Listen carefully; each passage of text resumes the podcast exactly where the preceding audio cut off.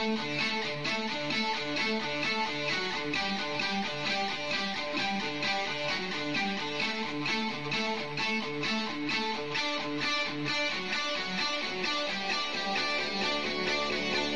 you're surrounded by darkness, open your eyes. Look around you. It's a beautiful life. Don't waste time. Open your mind. Have no regrets. Paint the sky your favorite color. Your favorite color. Bienvenidos a Internet de tu color favorito. Un programa, a priori, de tecnología, familia y educación. Producido por Atlantics para Quack FM.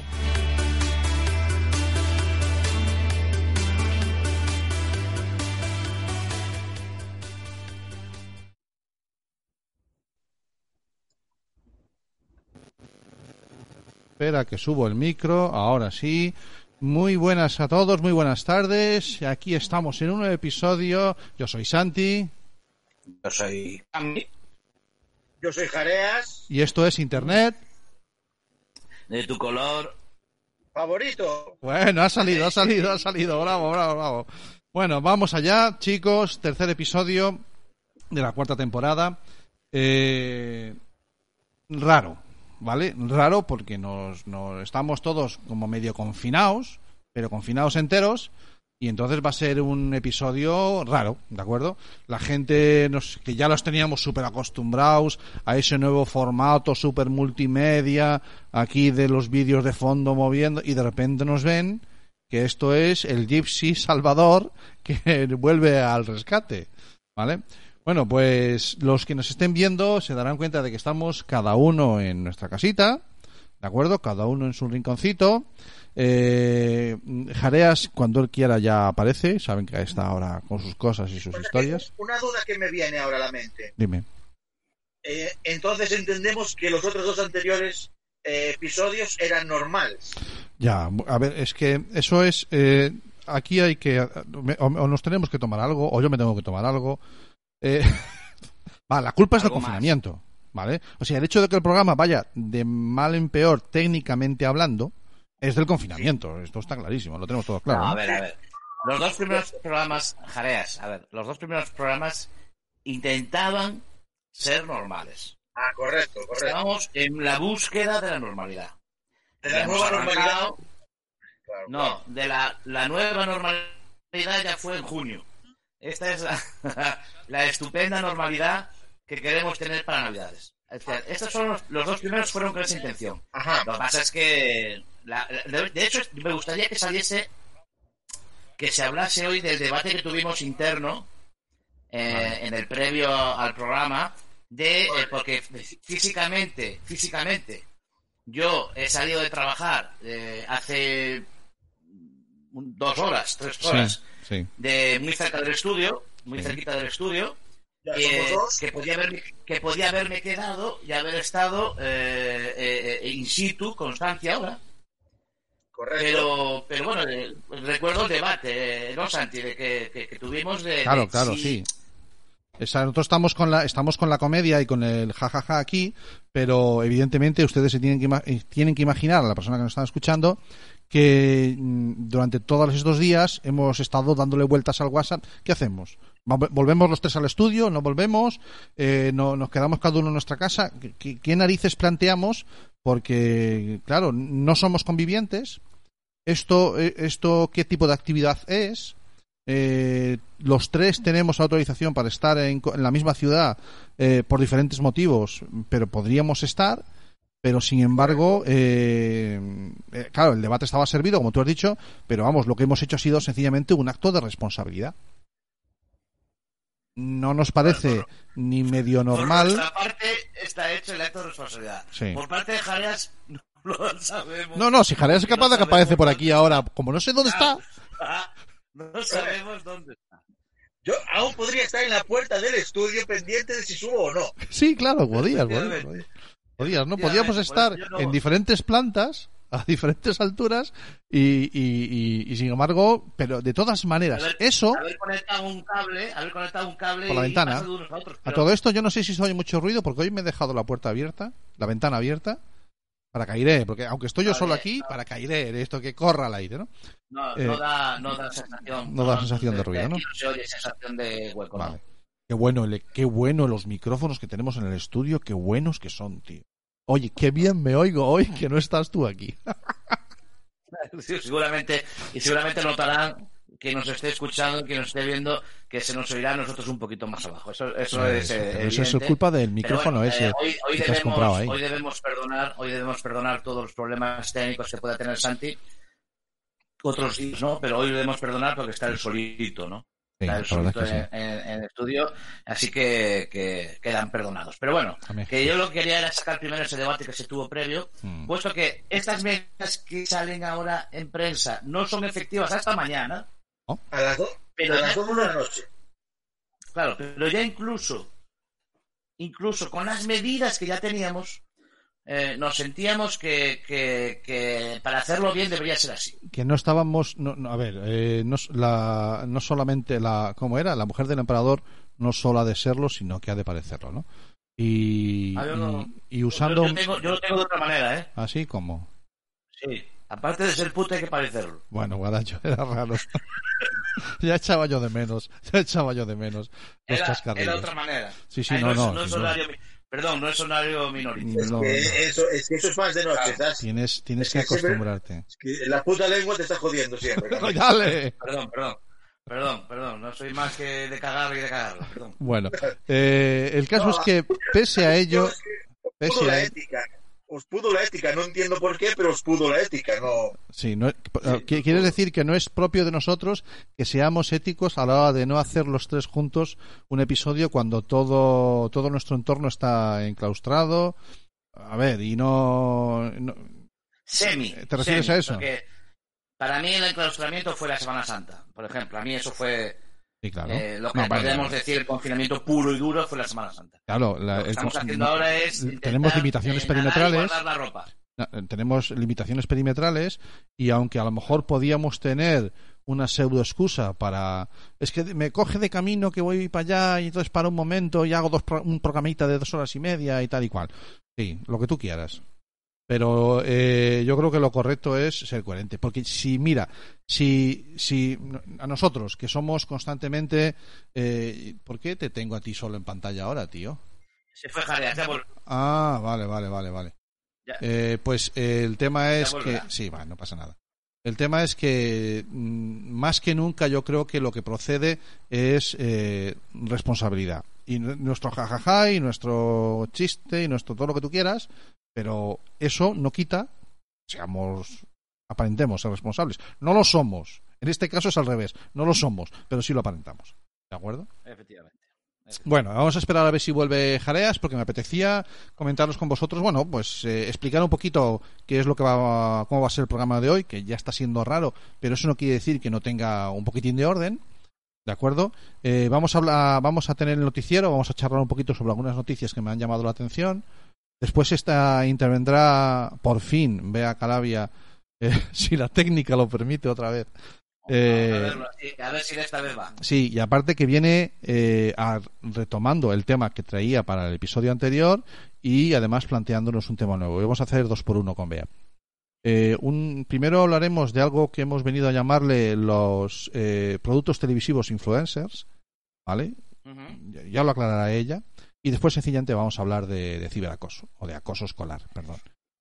Y después de eso, eh, eh, charlaremos con, con Marta, de una orientadora laboral que tiene muchas cosas interesantes que contar, a la que conocemos muy bien, que es la direct- codirectora del programa de Quack FM en Working, un producto auditivo, o sea, un programa de radio, vamos a llamar las cosas por su nombre, que no se debe perder nadie, ¿vale? Porque me parece muy interesante, no solamente cómo lo hacen, porque es que encima hacen un programa de radio a 700, 800 kilómetros de, distancia, dos personas, pero qué buena conexión hay eh, entre los dos.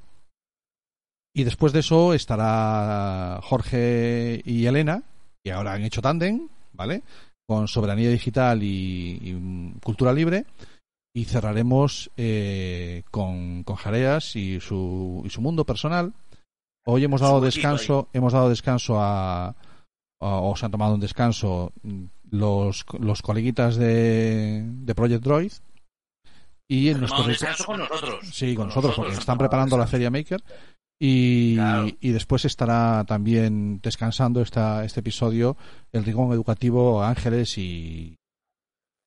Y lo diré. Y, y su marido, y arreglado. Pero como Dios. Vale. Y entonces. eh, y Álvaro. mm, vamos a ver si soy capaz de que suene la. Ya sabes cómo va esto, ¿eh? Tú no esperes oírla, que no la vas a oír, pero que suene la sintonía de noticiero y le y, y charlamos un ratito sobre unas cuantas noticias.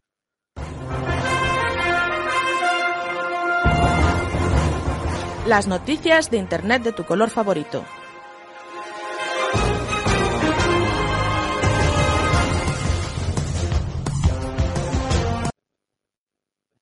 Muy bien, pues esta era la intro. Ha habido ahí un losucito que hemos pasado encima. Bueno, bueno, esta era la intro de, que tenemos de nuestro rincón de noticias. Y Cami, te voy a comentar mm, cuatro o cinco noticias que me han llamado la atención los últimos, últimamente. Mira, había una. No solamente traigo de, de prensa, sino que traigo también de, de otras de otros entornos, ¿no? O sea, hay la página Magis, Magisnet, que es una página dedicada a educación, eh, ha publicado un artículo que titula ¿Saben los padres lo que ven sus hijos en internet? Es una pregunta muy abierta. Bueno, es una, es una pregunta cerrada. Y solo cabe o sí o no. ¿De acuerdo? Algún punto intermedio. Pero ellos eh, ponen ese, ese título porque quieren llamar la atención sobre el enorme porcentaje, ¿vale? Eh, de padres que desconocen completamente eh, lo que ven sus hijos en Internet. Dicen en su artículo eh, que solo un tercio de los padres supervisa de forma habitual la actividad de sus hijos en Internet. ¿De acuerdo? Y que yendo más allá dicen solo el 11% de los que se preocupan por estos temas toma alguna medida para protegerlos. Estamos hablando de niños en edad escolar de, de primaria. ¿De acuerdo? El 96% de los progenitores están preocupados, pero sin embargo, solamente dos tercios hacen realmente, solo un tercio supervisa. Eh, A ver, lo que es que hay que ponerse un poquito de... eh, eh, Hay palabras que siempre nos cuesta captar, ¿vale? Eh, supervisar lo que están viendo los niños en Internet. Eso, eh, claro, em, aquí entran eh, 40.000 debates, ¿no? Pero hay una cosa que me, gusta, me gustaría aclarar, que eh, la manera de supervisar eh, tiene que ser eh, algo que siempre hemos dicho eh, desde, desde Internet, tu color favorito, y desde Atlantis, que es eh, eh, eh, la supervisión no es entrar de repente y mirar a ver qué está viendo el chaval en la pantalla. Eso no es la supervisión. La supervisión es ya es previo. Es un trabajo que tienes que ir haciendo previo, es un trabajo que tienes que ir haciendo de manera que tú puedas eh, ir acompañando al chaval para que cuando el chaval eh, vea algo que él entienda que a lo mejor no es lo que está bien, lo que debería, eh, sea capaz de, de entender que quizás la primera persona a la que se lo pueda comentar sea a ti. vale. Y que no piense, no, esto a mi padre no se lo digo porque como se lo diga mi padre se va a poner como Vale. una furia vale. y, y me va a sacar el ordenador, y me va a sacar el móvil, y me va a sacar como sepa que estoy viendo esto. Entonces tenemos que eh, tener la mente abierta para que esa supervisión eh, sea lo suficientemente sutil e inteligente como para que eh, sea lo menos intrusiva posible, para que ellos se sientan seguros, cómodos y a la vez tengan la capacidad de poder ellos acudir a ti, ¿vale? En el caso de que ellos se les salte una pequeña alarma, ¿no? Es generar el espacio de confianza. siempre es complicada. Es generar ese, generar ese espacio de confianza de tal manera que cuando, como bien, muy bien has dicho, cuando surja cualquier incidencia, seas tú a quien vayan a acudir. Mira, cuando nos toca dar alguna charla por ahí, hombre, ahora este año ya sabemos que la cosa está complicada, eh, pero cuando vez que nos han pedido que, que habláramos de estos temas en algún cole o en algún centro educativo, eh, la- el mensaje ha sido precisamente siempre ese.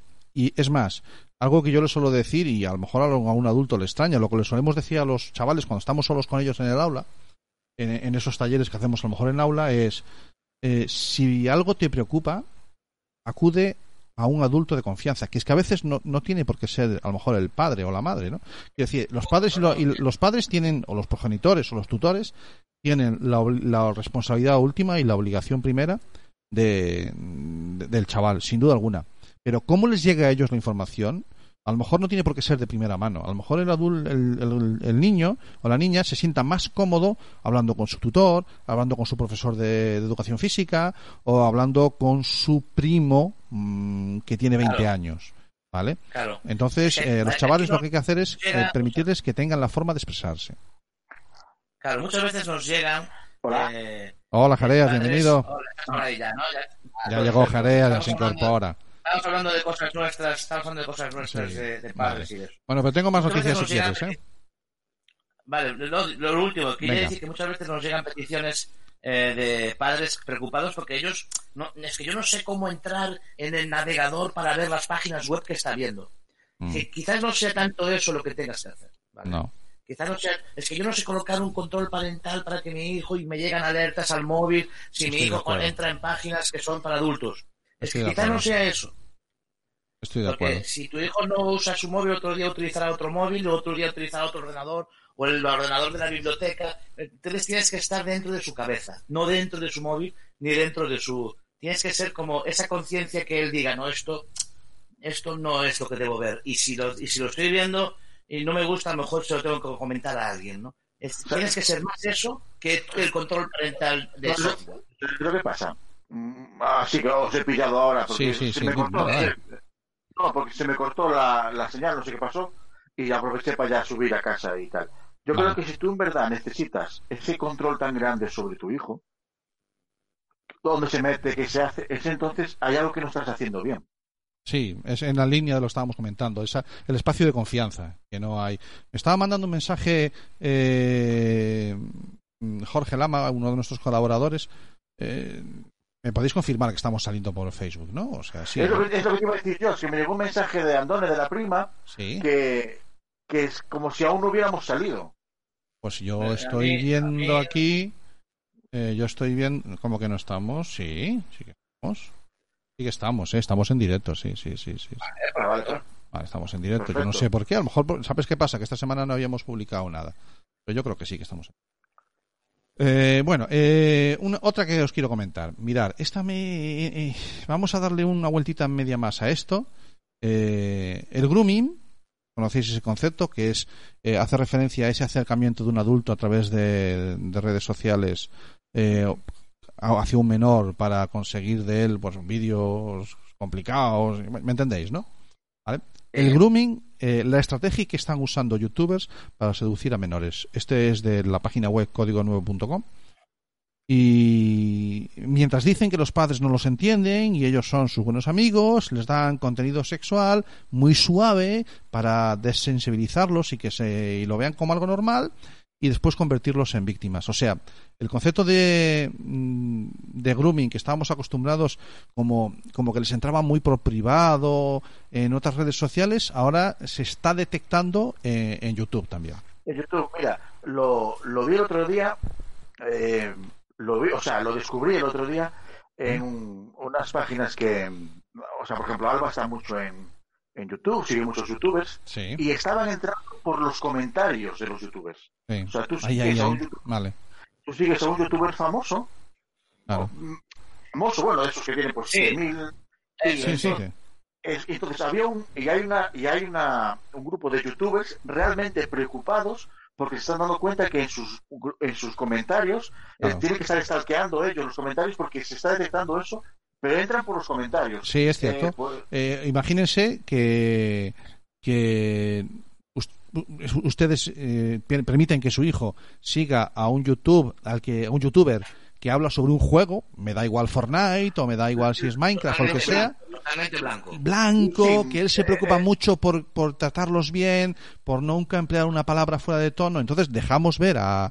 a ese a nuestro hijo ese YouTube, incluso nos quedamos tranquilos cuando está viendo un directo de él o lo que sea, pero el, como ese YouTube permite mensajes y conversaciones, por ahí, claro, si yo soy un, un pedófilo, ¿a dónde me voy a ir a buscar? A ese tipo de canales. ¿De acuerdo? Eh, eh, te digo que incluso estaban dando, por los propios youtubers, ya estaban dando Sí. nombres Perfecto, de- perfecto. de pedófilos. O Que sea, se que muevan es tal, genial. tal y tal, eh, Bien. los he intentado echar de mi canal, Sí. incluso había algunos que tenían cinco o seis seudónimos. Pues claro, eh, porque date cuenta que ah, siendo egoístas y despreocupándose cero de la gente, te revienta el canal. Sin duda, Claro. sin duda. Bueno, eh, otra cosita, otro, Vale, otra noticia que tengo por aquí interesante que me apetece comentaros. Mira, la Unión Europea quiere multar a las redes sociales, esto lo leíamos en genbeta.com, quiere multar a las redes sociales por los contenidos que considere ilegales. Y matiza, la libertad de expresión puede estar en peligro. Lo voy a explicar un poquito más. Eh, ahora mismo, en la mayoría de las redes sociales hay, mm, hay eh, inteligencias artificiales que detectan este tipo de contenidos, ¿vale? Que puedan ser ilegales, eh, desde vídeos pornográficos o, fake news o, insultos y amenazas de lo que sea. Pero además hay eh, personas físicas chequeando conversaciones, sobre todo aquello que es más que es más top ten y todas estas historias, ¿no? O, trending topic. Bueno, pues eh, no, no, no dan abasto. Ni, ni la inteligencia artificial ni esas personas dan abasto. Entonces, la Unión Europea está planteándose mm, no solamente sancionar a quien mm, a través de una red social amenace a otro o cometa un delito, sino también a la propia plataforma. Con lo cual, las plataformas se van a ver abocadas a meter más gente, a filtrar mucho más los contenidos. ¿Y qué pasa cuando yo me siento amenazado? Que aquello que a lo mejor me podía colar un poquito, ahora no, ahora quito, ahora Ah, no, quito. ¿Veis donde el artículo habla del peligro de la libertad de expresión? Porque personas normales y corrientes que están trabajando para una red social se tienen que convertir en jueces. ¿Sabes, ¿Sabes cuál es? eh, o sea, ya viste, bueno, no sé si viste hoy que incluso Twitter a Trump le puso que uno de los tweets no era cierto. ¿No viste? Sí, una- bueno, no, no sería el primero ni será el último. Sí, pero, claro, pero el tema que tiene lo de la libertad de expresión, que está bien, no tengo nada en contra de la libertad de expresión, Sí. es que a veces, bajo su nombre, Sí. te la gente toma excesivas libertades muchas veces. Ya sé que su propio nombre indica libertad de expresión, En eso consiste, pero ¿no? en el que youtubers y todo lo que sale en Twitter tiene tanta, no, no credibilidad, sino que hay gente que se lo crea pies juntillas, uf, es un tema que a lo mejor un poquito más de filtro hacía falta, porque hay veces que ves cada cosa. Eh, como el, el chiquito este, que ahora no me acuerdo ni cómo se llama, que dijo que, que el cáncer se curaba a la gente que quería, Sí, sí, sí. Bueno, ese le dieron también y le cerraron la cuenta, sí. Pero, pero merecido. sí. Y él se abogaba por libertad de expresión. Ya, es que una cosa es que tengas libertad de expresión y otra cosa es que yo diga lo que me dé la gana. Sí. O- Hemos o perdido, yo. hemos Claro. perdido a Cami, tío. Se, se ve que se le ha ido la- los cerrados en la aldea. Los cerrados por segundo lo- se le han ido. Bueno, eh, el caso es que es cierto que don- de alguna manera hay que limitar eh, la divulgación y la propagación y que se haga trending topic un, un insulto o una amenaza o la comisión de un delito en la red social, pero por otra, eh, claro, que, personas, que personas eh, normales tengan que tomar decisiones eh, que le correspondían a lo mejor a un juez es complicado.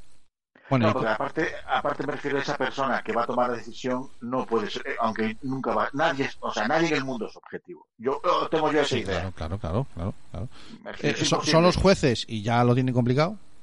Son los jueces y ya lo tienen complicado.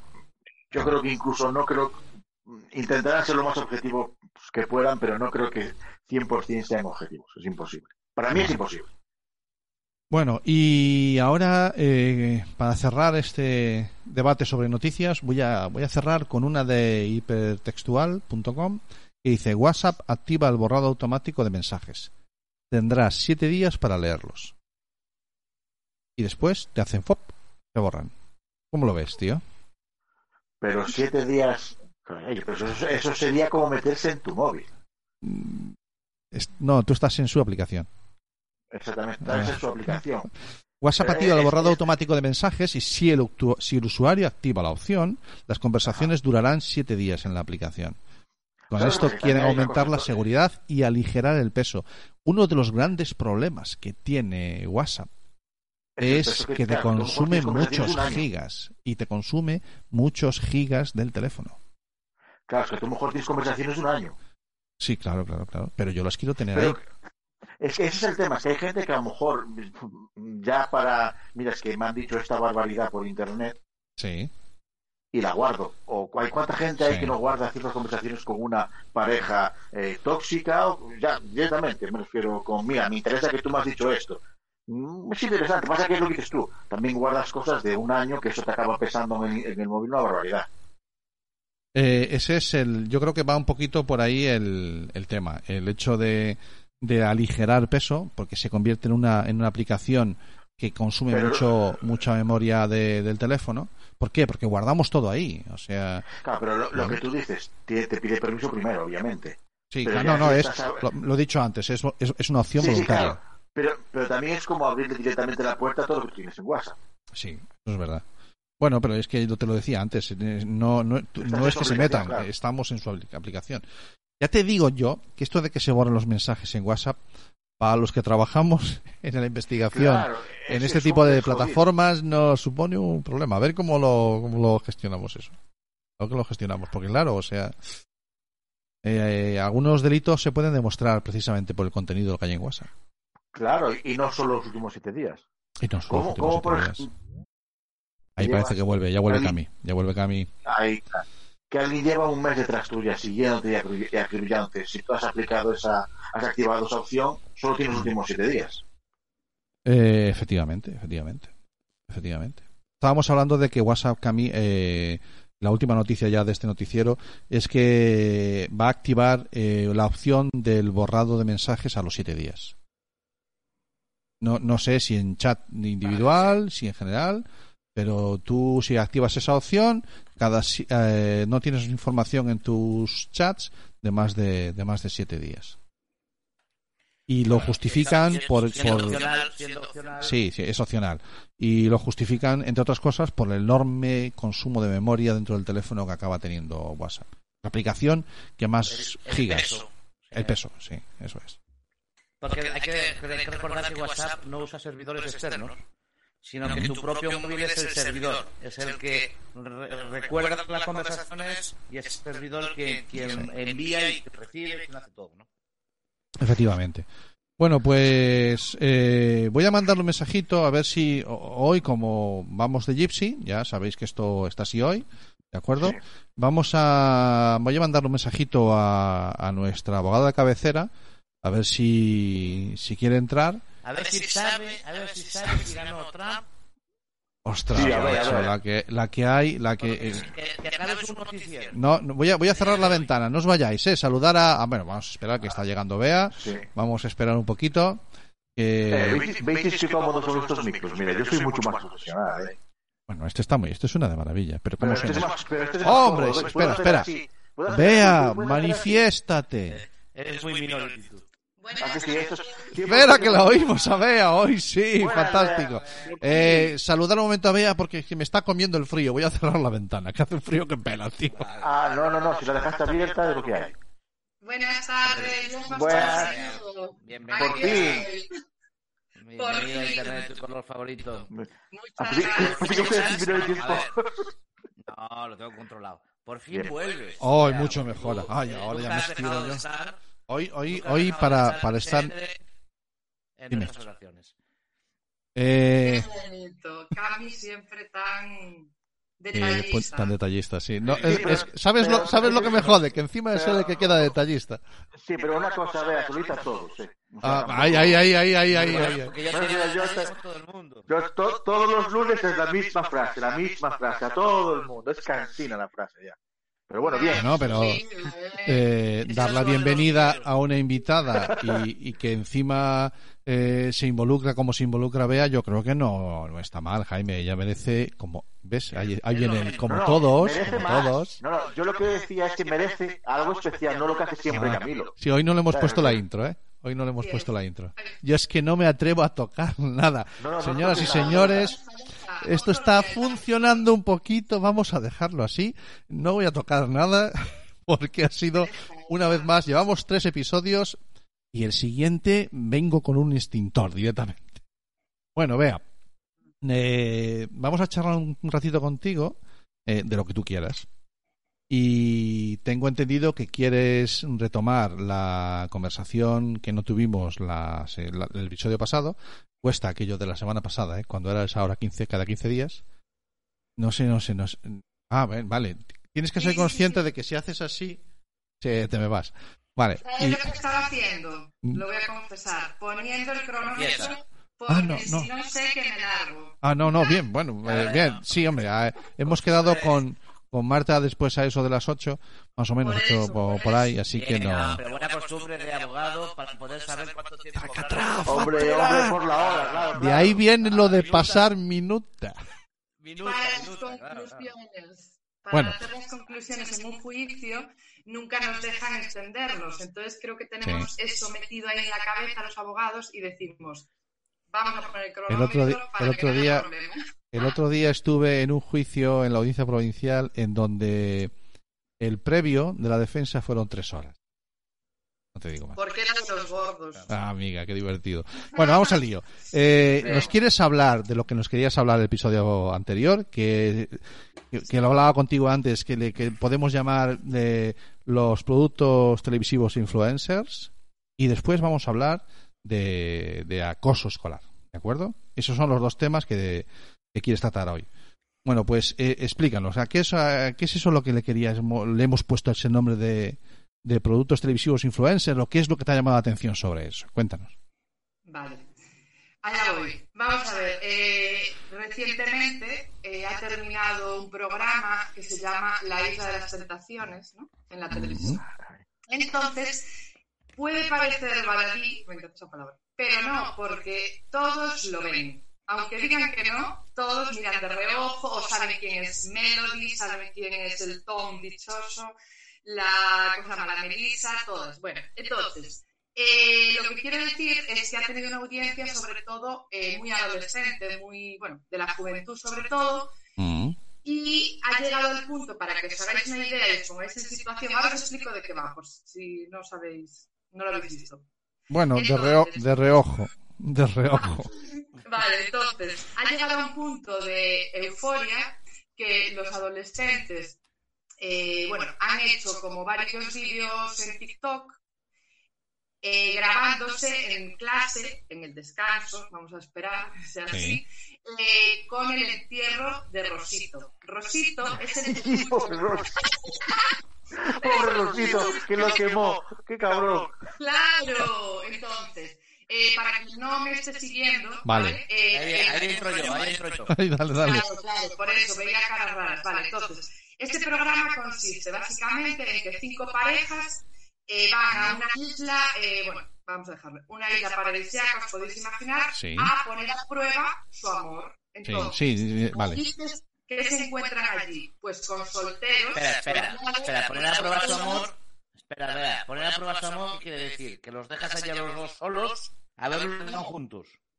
No, perdón. Pues eso sí que se- sería poner a prueba su amor, ¿eh? No, no, en este caso es más divertido porque separas las cinco chicas y las pones con 10 maromos solteros. Y por otro lado, a los cinco chicos con 10 mm, maromas también, vamos a hablar Maromas. Me, me vale, sí, sí, maromas. Para Patar no los barcos. distinguir entre sexos y tal. Me Vale, parece bien. entonces, es tremendo porque os podéis imaginar ya desde el minuto 2 que están allí, eso es Debate, debate sobre teología, sobre astrofísica. Yo iba a decir Sodoma y Gomorra, pero bueno. Esto. Vale, entonces, a donde yo quiero ir a parar es que hicieron, pues eso, TikToks, ¿no? Con lo de la muerte de Rosito, bueno, todo eso. eh, y yo lo que quería analizar en concreto es que, por ejemplo, voy a poner un ejemplo de una de las chicas, ¿vale? Pero no es la única producto eh, televisivo o influencer derivada de un reality, como queramos llamar. Yo pongo un ejemplo porque una de ellas eh, sí, que, sí que han dicho los medios de comunicación que desde que salió de la isla, por cierto, sin su pareja, Vaya por Dios. otro, Vaya por Dios. soltero, Vaya, ¿Vale? pues. Era una posibilidad, era una posibilidad. Claro, o sea, eso se veía venir, vale. Pues eh, cobra 2.000 euros, ¿vale? Por cada fotografía que sube, pues a su cuenta de Instagram o de TikTok. Me da lo mismo, o sea, 2.000 euros, ¿vale? Entonces, quiero decir con eso que no solo gana ese dineral, sino que una vez que acaba el programa, no paran, es, a mí incluso me parece hasta cansino, de aparecer en debates estos de Carlos Sobera, de la televisión, ¿no? Mm. que lo que se dedican Claro, es siguen dando bola. exacto alargar esa, esa fama ¿no? que han conseguido por eso ya por eso me gusta lo del producto televisivo porque es como han nacido de la nada o sea de repente de un programa de televisión que no los conocía nadie vale Vale. y están yendo pues eso por todas las teles y lo Sí. Claro, si date cuenta que creo que firman el primer año, como cuando era el, el gran hermano, durante el primer año firman que tienen que ir a todo el sitio al que le manden. Vale. Ya por una pasta, Sí, sí, vale, eso, eso lo entiendo porque hay que eh, es, es un es un programa que requiere unos recursos enormes, es muy difícil y muy caro hacer un programa como La Isla de las Tentaciones eh, y luego hay que rentabilizar todo eso. Pero lo que lo que llama ya la ahora- atención es que vea ha visto cómo en hay unas secuelas en TikTok una red social que eh, a la chavalada le, le- la mueve mucho en donde Ay, hay, secuelas de todo eso, ¿no? Sí, y aparte de la chavalada, a las de treinta y tantos, con el confinamiento nos hemos enganchado. ¿vale? Ah, vale, vale, vale. Al TikTok también. Y creerme, cualquier osito rosa que salga a la venta en diciembre lo va a petar. Ah, ese es el muñeco que quemaron. Sí, Rosito. Vale, vale. Rosita, vale, vale. No, no, no, Claro no. que Rosi- coño, fue el, el día que dijo eh, que el Sergio, si no me recuerdo, Sergio, era Sergio, sí creo. El día que dijo que lo iba, Pablo, eso, el día, Pablo Sergio era el otro. Pablo, el día que dijo que lo iba a quemar en la, siguiente- en la última hoguera, ese día fue, esa noche fue trending topic, Rosito. Salvemos a Rosito, fue trending topic. Es, es Había. Twitter petó de vídeos de salvemos a Rosito. Bueno, sea, está, sí, claro, sí. está claro que No sé si me preocupa más la influencia de eso sobre los adolescentes o que mi hermano Jareas esté tan puesto en la isla de las tentaciones. Porque soy multidisciplinar. Ya, ya, ya. Entonces, lo que yo quiero ahora es eh, que analicemos, yo no voy a dar mi opinión, pero me gustaría que se analizase eh, eh, sobre todo eh, las relaciones, mm, digamos, un poco de amor, ¿no? Que van a la isla, se supone, amor, que en las hogueras, que era donde, bueno, eh, se vio claramente, pues, cómo eh, cada pareja se veía traicionada, ¿no? Porque en una, ¿cómo se llama? En una tablet veían lo que su pareja hacía. O sea, es muy Vale, vale, en plan, todo a lo loco. Veía- Entonces, Veía una selección de imágenes. una selección muy bien cuidada y Eh, morbosa. Vale, de las vale. peores imágenes. Efectivamente, efectivamente. Así es. Entonces, yo lo que quiero decir es que, por ejemplo, la figura de Tom, ¿vale? Eh, uno de los, digamos, que llevaba pareja, que era Melissa, que al final rompieron también. Bueno, pues eh, esa persona fue muy criticada en redes sociales eh, porque, mm, bueno, muchas cosas, pero entre otras se acostó con una de las solteras. Vamos a dejarlo ahí. Entonces, Claro, a mí me gustaría analizar cómo Melissa, que es su pareja, que es súper una chica joven, eh, muy como, en mi opinión, ahí sí que opino yo, muy inocente y una persona que pensaba, ¿vale? Que Tom de verdad la quería a ella. Vale, vale. Entonces, imaginaros, eh, claro, lo que lloró esa chica no está escrito. O sea, se pasó los dos primeros o tres capítulos o programas No está, llorando. vea, no está escrito, no está, está grabado. Está grabado, exacto. Pero Entonces, escrito no, pero grabado sí. ¿eh? entonces, claro, a mí me gustaría un poco también analizar cómo eh, Tom se escuda en que, bueno, pues que con, que con su pareja, con Melissa, no podía ser él, frases así, ¿no? Como, no puedo ser yo, Vale, vale, me vale, sí, lo- lo-. Lo pillo, lo pillo, lo pillo. Sí, pero, pero fíjate una cosa, vea. Eh, el nuevo programa que va a hacer Telecinco, bueno, vamos a dar publicidad, el de la caja fuerte o como se llama, está Tom. sí, no, no lo he visto eso. Está Tom.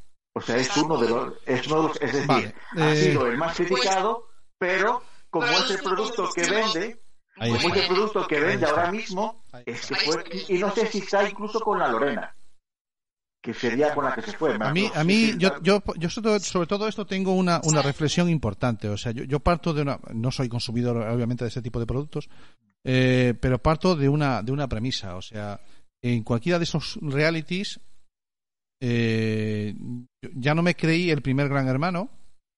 Creo que hay un guion en todos, ¿de acuerdo? Y que todo, eh, con algunas improvisaciones puntuales, pues puede ser porque surja un tema eh, como puede ser este, a lo mejor el del oso, que posiblemente fuera una, una improvisación, un arrebato muy bien aprovechado después. Pero en principio yo parto de que aquí hay un guion completo, desde, desde el minuto uno, porque si hay algo que no tiene la televisión, es eh, hay una frase que la mejor improvisación es la que está más ensayada. ¿De acuerdo? Eh, Entonces yo no, yo no, yo no le doy valor, lo- es mi opinión ahora. O sea, yo a este tipo de programas no le puedo dar ningún valor porque mm, creo que me intentan vender como real una obra de teatro. Y, y a eso lo hacía la cubana y punto. No, no paso por. ¿Sabes lo que pasa? Yo creo que es más bien, en este caso, en algunos, sobre todo en este, en este yo creo en concreto, más que el propio programa, el propio programa sabe a quién trae porque una de las parejas que rompieron, eh, ella hacía ocho años había salido de Gran Hermano. Había salido de Gran Hermano. Marta salió de Gran Hermano. Entonces, esa, sabía y llevaba nueve años con su pareja con la que no estaban bien. Fueron a romper, a romper en directo. Vale, yo, yo quiero, yo quiero, sí A mí me preocupa la imagen, eh, me, me preocupa una, una de las frases que dijo Bea al principio, que fue consumida por los adolescentes, este tipo de programas. Sí. No, pero ahí es donde yo, Con- ahí es donde eh, yo. sobre todo, sobre todo con sus padres y sus madres sentados al lado, seguramente. Correcto. Sí, no, Cami, dale. No, no, no, no, no, No. estoy de acuerdo. No estoy de acuerdo. No estoy de acuerdo. No lo han consumido, no lo han consumido con sus padres al lado. No. Ese es el problema. Eh, no lo han consumido. Os cuento cómo lo veo yo. Eh, me cabrea mucho que, el adolescente, que los adolescentes se, jar- se hartan de decirnos a los mayores, eh, joder, os sentáis ahí a que os echen y os pongan, porque nosotros seleccionamos lo que vemos. Vale, vale. Eso, nos, eso pero nos, nos calienta en la oreja. Espera, solo un minuto, lo acabo enseguida. Nos calienta en la oreja constantemente a los mayores, a los que ya tenemos más de 45, y nos dicen, es que vosotros os coméis lo que os echen, y nosotros seleccionamos lo que vemos. Los cojones. Vosotros vais a ver lo que os pongan, y os lo van a poner, os lo pondrán en la tele, y otro día os lo pondrán en TikTok, y otro día lo tendrás en, en Insta, y otro día lo tendrás en Facebook, y otro día lo tendrás en Twitter. Y te vas a comer lo que toca. Igual que nos lo ¿por qué comemos les nosotros. engancha? No. ¿Por qué les engancha la isla de las tentaciones y no les engancha pasapalabra? Es un ejemplo. Yo creo que es- estaría muy bien, como padres y madres, sentarnos con ellos y decir, ¿por qué te gusta este programa? ¿Qué opinas de Tom? Es un cabrón. ¿Qué opinas de la Melissa? ¿Por qué crees que tiene celos? ¿Tú qué opinas de los celos? Y aprovechar ese momento Ah, de, para hablar Vale. con nuestros hijos. Porque Ah, si no, vale. al final, ¿qué hacemos? Ay, no, no, no veas ese programa. Punto. Y no aprendemos, porque como padres Es y madres podemos no ven el programa. Ellos no ven el programa, ven los highlights. Ven los momentos, eh, porque es lo que ellos reciben. Reciben el vídeo por un WhatsApp, reciben el vídeo por un Insta, reciben los highlights y hacen, y hacen, comentan y hablan de eso, los highlights. Entrar, entrar en esa conversación me parece muy productivo, como dices tú. Poder entrar en esa conversación y tratar de dar una orientación a esa conversación. ¿no? Me parece muy Exactamente. productivo, sí, eso es verdad. Exactamente. Yo lo que quería como conclusión, ¿no? muy de bien, muy bien. decir, pues sería un buen momento para hablar eso con nuestros hijos e hijas sobre este tipo pues, de relaciones, porque aunque yo estaba de acuerdo con Santi antes de empezar a verlo, pensaba que era todo un montaje, que igual sí que lo es, que eran actores, incluso llegué a pensar, pero luego dije, bueno, independientemente de eso, nos traen aquí un aprendizaje. ¿Cuál es? Vale. El de las relaciones de celos, de posesión, de es que es mi novio y no puede mirar a otra, es que es mi novio y le tengo que controlar lo que escribe y no por el WhatsApp. O sea, yo creo que es muy interesante. Muy inteligente Vale, por tu parte esa propuesta. ahí. Me parece muy inteligente. ahí. No Me parece- quedarse en el morbo solo, en Vale. el... Brutal. Pues me- la verdad es que me parece que le has dado la vuelta a, a la- al tema. Mm, Bien, sí. eh, pues sí, pues te tengo que dar la razón. Pues hasta de hasta de la isla de los famosos es no como era de las tentaciones. Tentación. Qué viejo soy. Eh, casi casi he dicho el 1 2 3. Eh, eh, se puede aprender, se puede se puede aprender y se puede crear debate. Por ejemplo, no sé si hay alguien en el chat activo, pero de Facebook. digo. Eh, pues mm, hemos recibido saludo de, de Santi desde esos realities de, de, de tal palo tal astilla, dice Santi desde Valladolid. Y sí, alguno, algún comentario por ahí estamos recibiendo. De tal palo tal astilla, dice. Sí. Mi tocayo. Por ejemplo, eh, por ejemplo, digo, como reflexión así final, eh, si te parece, digo, Venga. pues eh, podríamos plantearnos, ¿no? Realmente no es, eh, es necesario tener una, por ejemplo, una educación sexual, ¿no? Aquí en Mm. España, en- desde pequeños. Eso sería mi primera reflexión o pregunta, como le queramos llamar. Y luego, eh, el tema de la violencia de género, que yo, a ver, es derivado, pero este control del que os hablo, que he visto en la Isla de las Tentaciones, existe, ¿vale? Entre los adolescentes. Ahora me voy a centrar en los adolescentes, sí. Por favor. que son los que han visto eh, por mayoría este programa y me preocupa, ¿vale? Entonces, eh, eso, esa violencia de género entre adolescentes, claro, eh, con este tipo de programas al final mm, la estamos también fomentando. Entonces, eh, un poco mm, ver, eh, visibilizar más bien esta, este problema. O sea, está ahí la violencia de género entre los adolescentes a través de las, mm, por ejemplo, de las redes sociales, Sí. no del control en el WhatsApp, etcétera, existe, es gravísimo, ya lo sabemos, hay muchos datos. Entonces, un poco mm, Vale. reflexionar sobre eso, ¿no? Cada uno, como Sí, señor. Yo, decir, yo me quedo con esa frase de la de eh, incluso incluso con este tipo de programas o con este tipo de programas. Ya voy a quitar el- el- lo del incluso. Con Claro. este tipo de programas también podemos, también debemos crear debate. Lo peor es que, que ese tipo de actuaciones de violencia, con ese tipo de programas corremos el riesgo de normalizarlas. Pero ahí estamos los padres para intervenir, tío. Ya, ya, pero entre ellos, cuando ellos entre ellos hablen del programa, es que se puso celosa, es que pues, pues es normal que esté celosa. Ese es el verdadero peligro. Muy bien, apuntado. Sí, estoy de acuerdo. Vale. Eh, ¿Alguna cosilla más? Sí, ya No. por último. Es que Venga. si no lo comento, eh, ayer se hizo viral. Bueno, el segundo es... eh, vale, venga, venga, dale.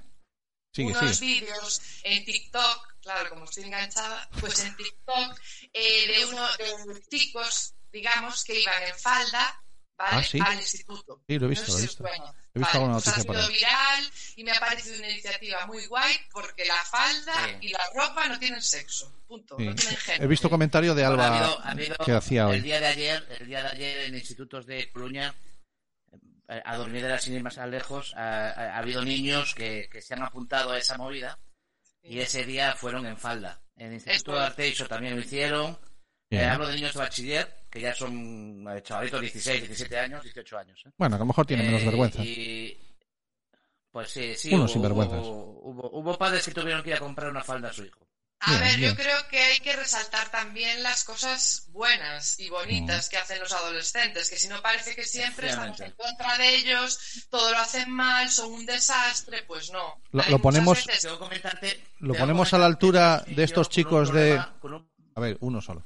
eh, eh, yo di. quiero decir que inició eh, eh, en TikTok fue lo que lo viralizó, pero esto inició con un programa de un niño trans en Madrid eh, que tuvo problemas con eh, su vestimenta.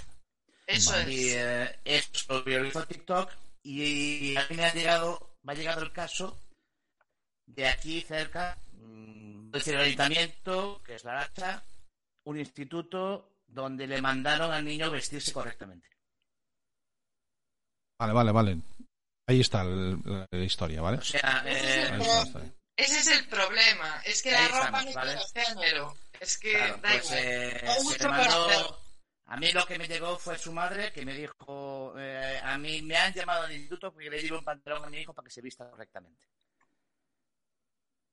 Eso es falta de habilidad por parte de quien le corresponde gestionar eso, ¿vale? En vez de aprovechar, como podíamos, como acabamos de demostrar, aprovechar con, con la, con la propia, el programa este de la Isla de las Tentaciones, pues en este caso, ¿qué va? Pues aprovecho y con esto abro, abro el debate precisamente de, del, bueno, de lo que hay que hablar, que es que el género eh, es muy, y voy a decir complicado aposta, ¿vale? Complicado por, como, como ejemplo de lo contrario a simple. ¿Vale? Quiero decir, eh, lo simple es eh, papá, mamá, eh, ma- ma- macho y femia. Y de ahí no te salgas y tú te vistes por los pantalones y, y ya está, ¿no?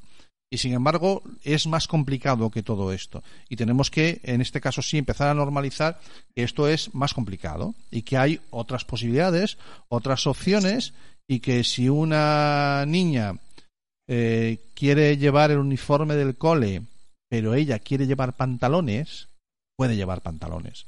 Y si un niño, o por hacer un gesto, o sencillamente porque quiere, quiere vestir con falda, bueno, pues que compre un, que, que vaya con falda, no veo el problema. Y, so- y sobre todo, como ha dicho muy bien Cami, todo empezó por una discriminación hacia una persona permitida, por ejemplo, es que a veces los, bueno, no me quiero meter en este berenjenal, pero a veces los propios- a veces los propios directivos, por desconocimiento, por muchas cosas, por falta de formación en violencia, o sea, perdón, en identidad de género, Sí. falta de formación en igualdad, etcétera, etcétera, eh, hacen que, claro, al final se, es que no sé cómo decirlo, se- es muy fuerte, pero se permite, es una permisividad o un silencio del bullying, porque al final el bullying muchas veces quiero enganchar con el segundo tema, ¿eh, Santi? Perfecto, te, te- te dejo, te dejo, que vas muy bien, vas muy bien, vas muy bien. Claro, a veces el bullying viene derivado o, o trae causa por este tipo de cosas. Es decir, porque el niño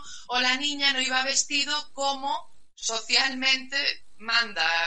Sí, sí, eh, esos estereotipos Dios- o esos sesgos manda. que tenemos, como Dios manda, bien. Vale, Eh, entonces sí que lo veo peligroso importante eh, porque al final eh, todos tenemos que luchar contra el bullying. Es decir, todos, sin excepciones. Y una de las causas a veces es eso, ser diferente. ¿Ser diferente en qué? Una, Porque no hay, no hay un perfil de víctima, es mi opinión. ¿eh? Claro, pero. mandaba, Cami, cuando- déjame que dé la entradilla, porque me mandaba una noticia Bea que, que justificaba el charlar un ratito de esto hoy, y es que eh, el día 2 se publicaba una noticia en, en News Diario eh, de, de la madre de Vanessa, de una madre de una menor acosada en Pontevedra, cualquier día, dice la madre, aparece muerta. ¿De acuerdo? O sea, la niña, la, la madre está pidiendo una orden de alejamiento eh, en favor de su hija y para distanciarla de una compañera del colegio. Estamos hablando de una niña de 17 claro. años, ¿de acuerdo? Eh, ese es el, el- titular, un poquito que, jus- que, que- muy bien ha enlazado, ha enlazado con este tema, el del acoso escolar y que, y que es tan, es tan complicado de resolver, Bea. Sí, Sí, claro. Vale. Sí, Sí, que es, sí que es porque si complicado. no, no estaríamos aquí ahora hablando de. Mire, eh, Pero. En este artículo yo- eh, dices, Pero- a mí se me ocurre, me vino a la cabeza, claro, de formación profesional seguramente parecida, salvando las distancias, a la tuya. O sea, a, a un juez se le está planteando que mm, separe los metros que sea o los kilómetros que decida a dos niñas que están obligadas a estar escolarizadas tienen que estar en el mismo centro.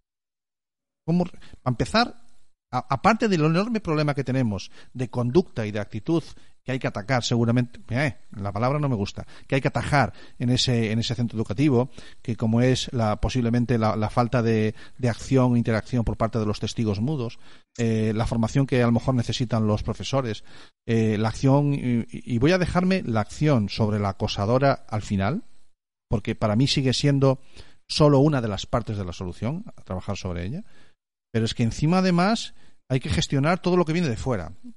Ahora, ahora esto está en prensa eh, y, y seguramente que le están lloviendo comentarios de, bueno, pues cámbiate de colegio y cosas ya por el estilo. Es que ya viene de un segundo.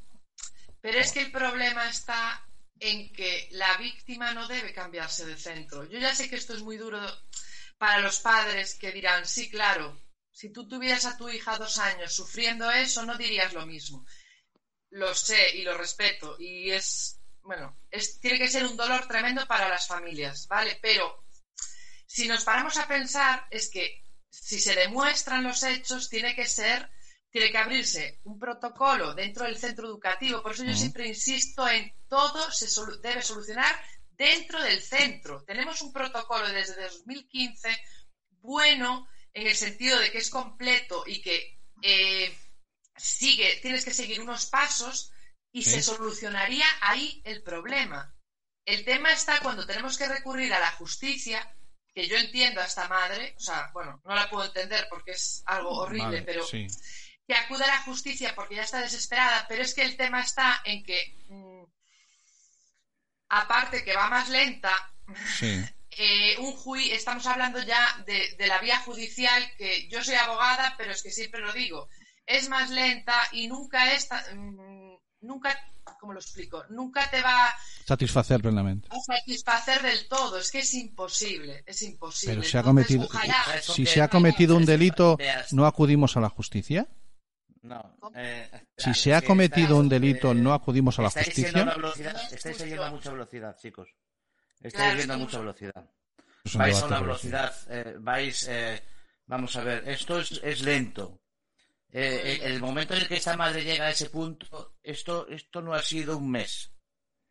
Esto no, ha sido seis meses. No. Dos años, dos años. Claro, esto es lento, ¿vale?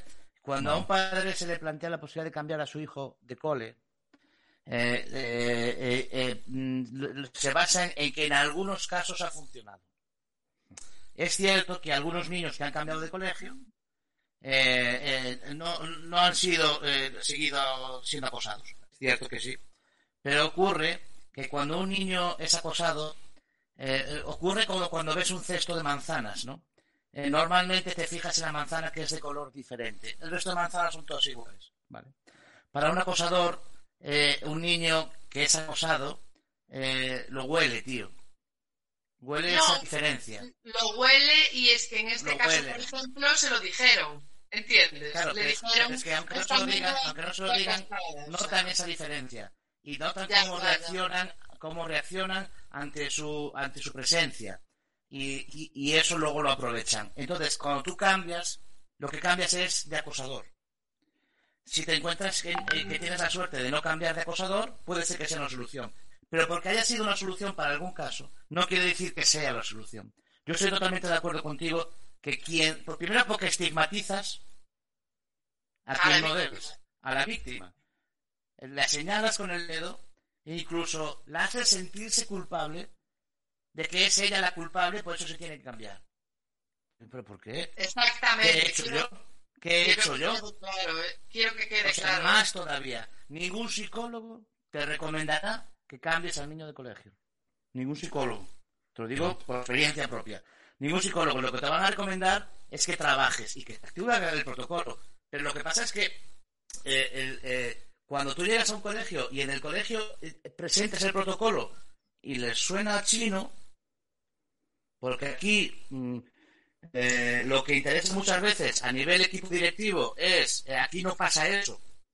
Ya, eh, Esto es como esto es como, como los gays en Arabia Saudita. No hay. No, sí, sí, no pasa eso. No existe. No tenemos problemas de convivencia. No tenemos problemas. No, no. Es que eso no es así, señor. Cuando tienes con equipos directivos proactivos, sí que vas a poder hacer algo.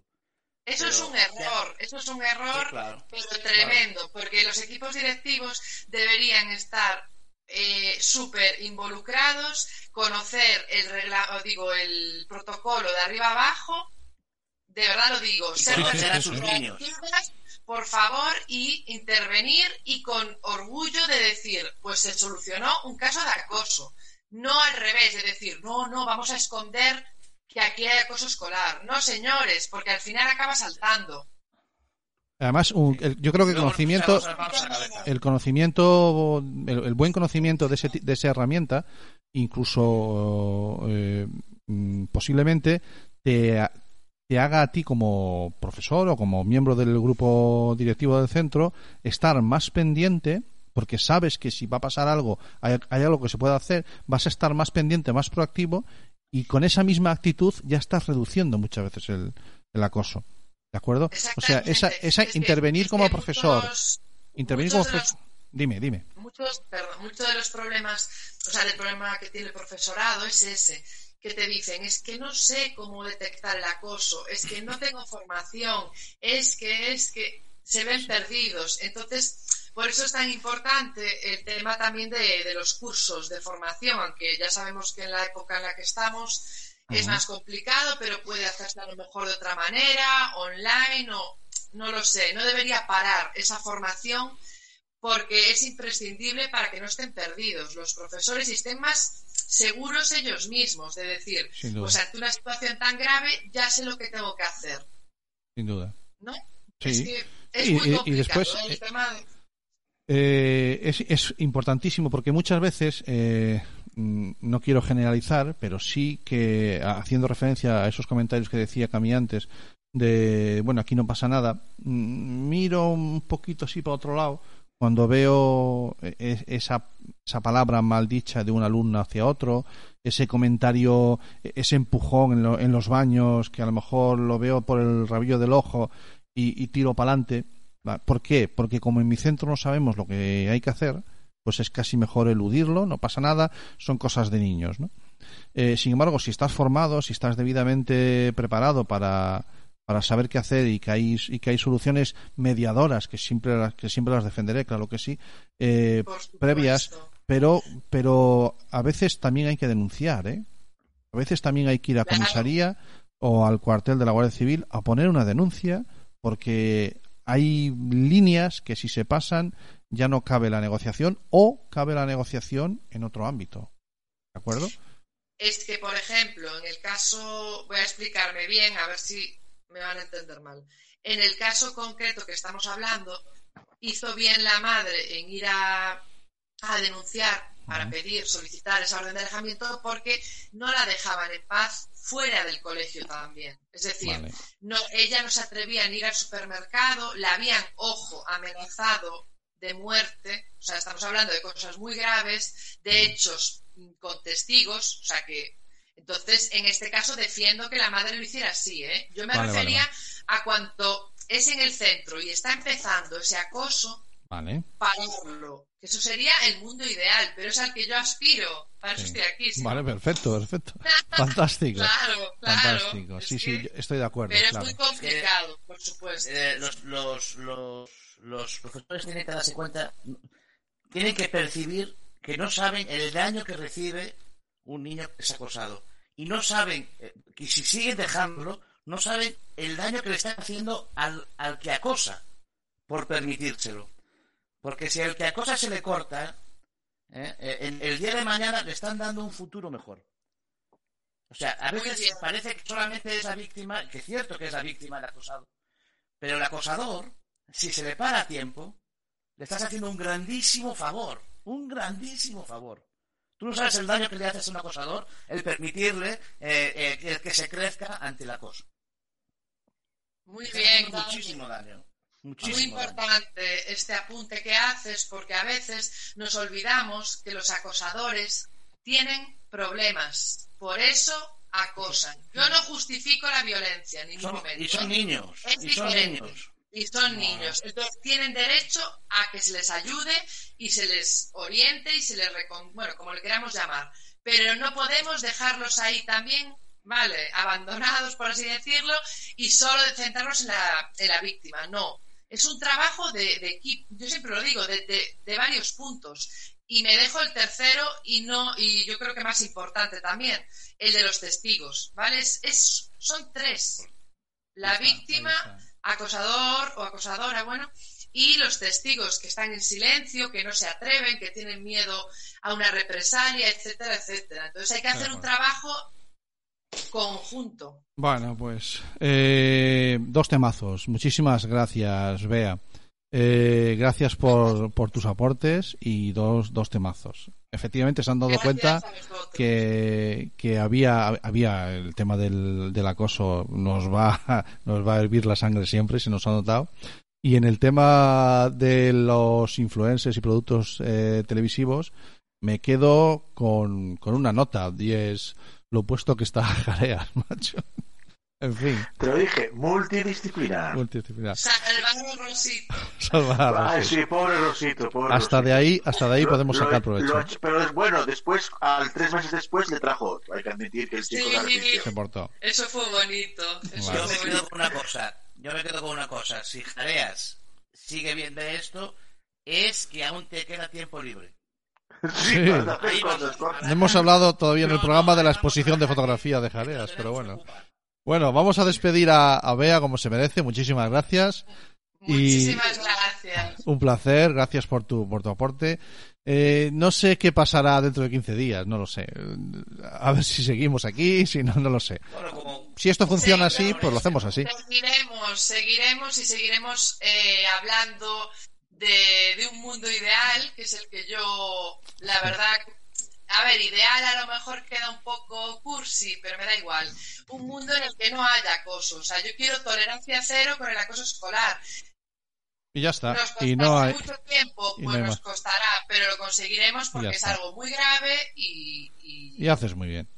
y punto. Y seguiré dando la Vale. chapa. Pues, pues muchísimas Gracias, gracias. ¿Ya, ¿Ya te vas tú sola o te he hecho? Espérate, espérate, que me da no sé qué. ¿La he hecho yo o te vas tú sola? Me voy yo, venga. Nos sigues por, nos sigues por, por Cierro la Facebook. puerta. Hasta luego. Vale, chao.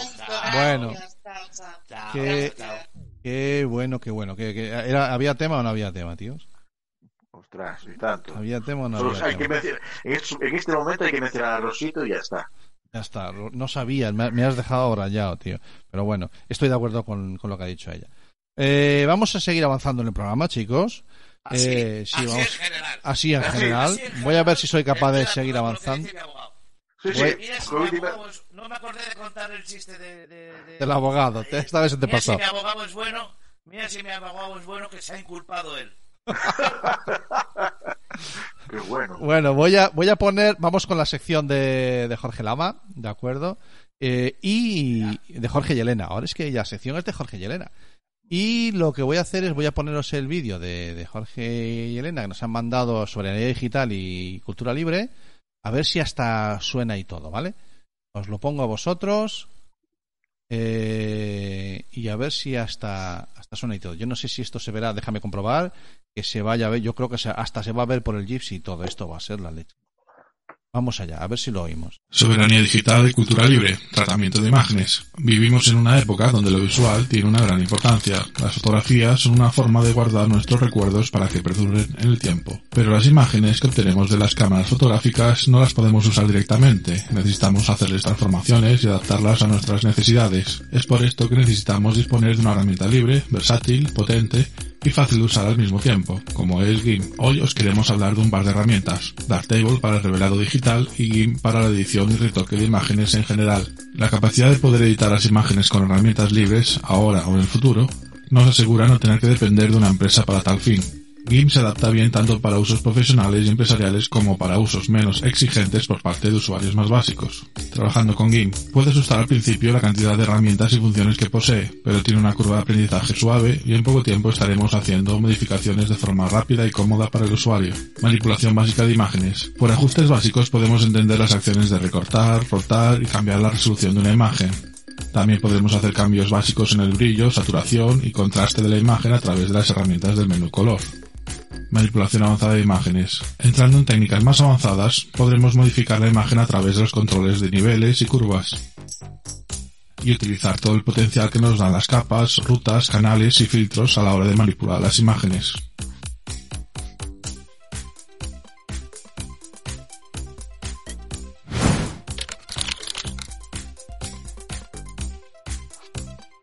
Hoy os voy a hablar de Darktable, un programa de revelado digital. ¿Qué es el revelado digital? Os preguntaréis algunos. Pues convertir los datos recogidos por los sensores de la cámara, lo que llamamos archivo RAW, en una imagen JPG, PNG o TIFF. Pero eso no lo hace la cámara. Sí, pero si queremos obtener un acabado más personal, Partir de la máxima información posible nos permite mayor flexibilidad en los ajustes y mejor calidad en los resultados, que si editamos un JPG que ya está previamente comprimido. Darktable es un editor no destructivo, lo que significa que todos los cambios se guardan en una base de datos y el archivo original no se modifica. Para obtener la imagen final tendremos que exportar. Y si no nos convence, podremos rehacer cualquiera de los ajustes. El primer módulo que encontramos en el programa es la mesa de luz, donde podemos previsualizar las imágenes, tenemos herramientas para clasificarlas y exportar el resultado final. Otro de los módulos principales es el cuarto oscuro. Aquí encontramos las herramientas de revelado. Estas se hallan agrupadas en grupo tono, grupo color, grupo corrección y grupo efectos. Y ahora vamos a hacer un ejemplo. Empezamos recortando y rotando la imagen.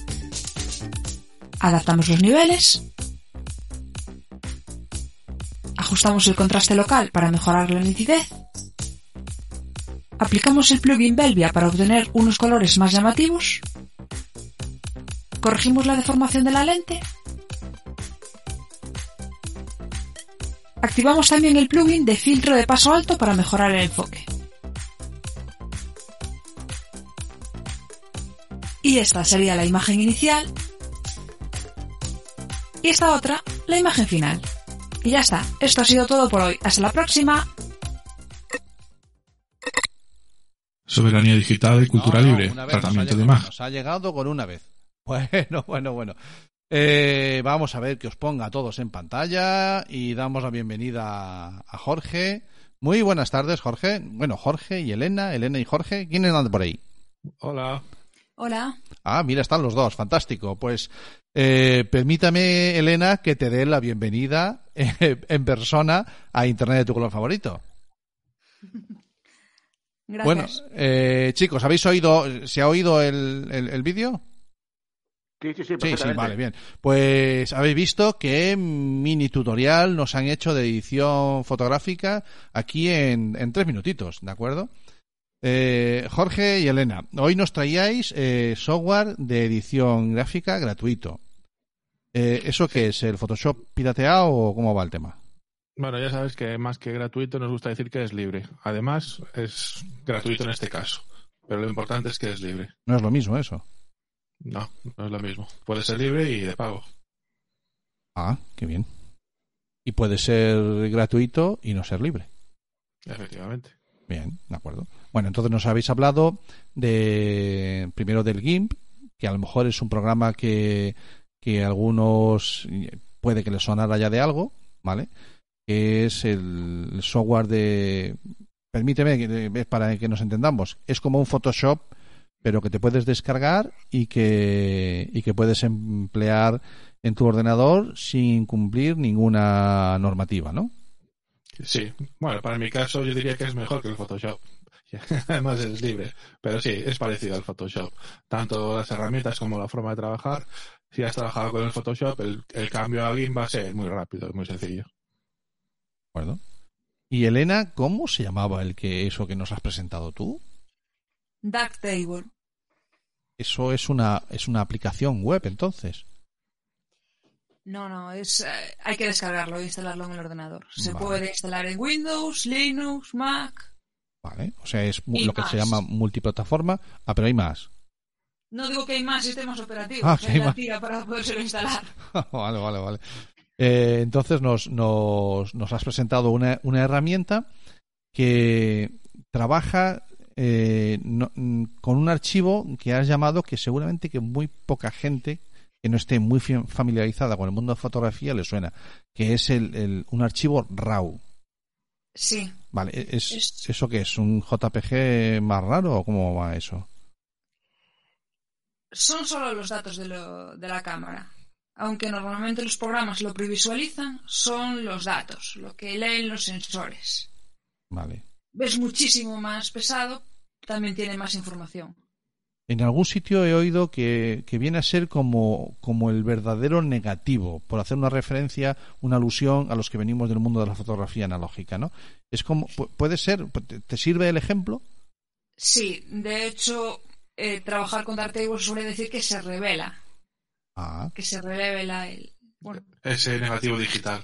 es el negativo digital, o sea, es el, el- el- el- la, la- la estampación más eh, completa que se puede hacer de una imagen digital, ¿no? Sí, por ponerlo en pocas palabras, sí. Sería todos los datos que recibe el, el sensor de la cámara y toda esa información en bruto, igual que en el negativo eh, analógico, Mm. la luz incide sobre ese negativo y estampa ahí toda la información. Mm. ¿Y, y cuál es la ventaja de trabajar sobre, sobre un archivo RAW en lugar de sobre un JPEG, que es el que hace nuestro teléfono móvil? Pues básicamente dos cuestiones. Al tener, al trabajar con más datos, eh, se pueden hacer ajustes más radicales sin obtener resultados eh, con poca calidad. Vale. Vamos Podemos a estar. subir más el brillo, podemos eh, saturar más los colores, quedan más natural, porque hay más datos Vale. Sobre todo, que trabajar. Vale. Y luego el archivo al exportarlo queda con mucha más calidad que si trabajamos ya sobre un archivo JPG que está comprimido. digamos que el JPG es un paso posterior. La cámara recibe la información y para darte a ti ese JPG ha tenido que transformar esos archivos, esos datos RAW, los ha comprimido y te ha escupido el JPG, que es como hacer un filtrado de esos datos. Vale, vale, vale, vale. Lo, lo, lo comprime, ¿no? Que es la base, a lo mejor la palabra que nos suena un poquito más. Eh, quita así un poquito Sí, lo. Claro, para que sea más, para que sea más manejable ese archivo, Eh, entonces lo que hace el JPG, porque el RAW, digamos que eso, que como nos comentabas, ahora pesa mucho ese, ese archivo, porque prácticamente da información de cada píxel. Este píxel es, este color, hace toda esa información es muy pesada y el JPG, para mandarlo por WhatsApp, no necesitas toda esa información. Pero si quieres tener una cierta calidad, si quieres tener una cierta calidad, que no es lo que habitualmente en en fotografía, sino cuando ya quieres tener una cierta calidad, es cuando te vas a archivo RAW, ¿no? Entiendo. Sí, las cámaras profesionales es como se trabaja. Se, se saca la foto en RAW y después tú ya la procesas para sacar lo que a ti te convenga. Claro. toma, toma nota, Jareas. Tomo, tomo, tomo nota. No, hecho, que- ¿Hay, ¿Hay teléfonos móviles que trabajan con archivos RAW? Sí. Sí. Sí, ahora Pero, eso. a ver, en RAW trabajan todas las cámaras. Lo que pasa es que unas te van a permitir acceder a ese archivo RAW y otras no. Eh, y hay algunos teléfonos móviles que sí ya te permiten acceder a ese, te guardan esa información en un archivo RAW. Ah, qué bueno, qué bueno, fantástico. Claro, es que ese es el tema. El tema es como pesa tanto, como es tan, tan pesado, hay móviles que ya directamente pues lo descartan cuando a la hora de mostrártelo.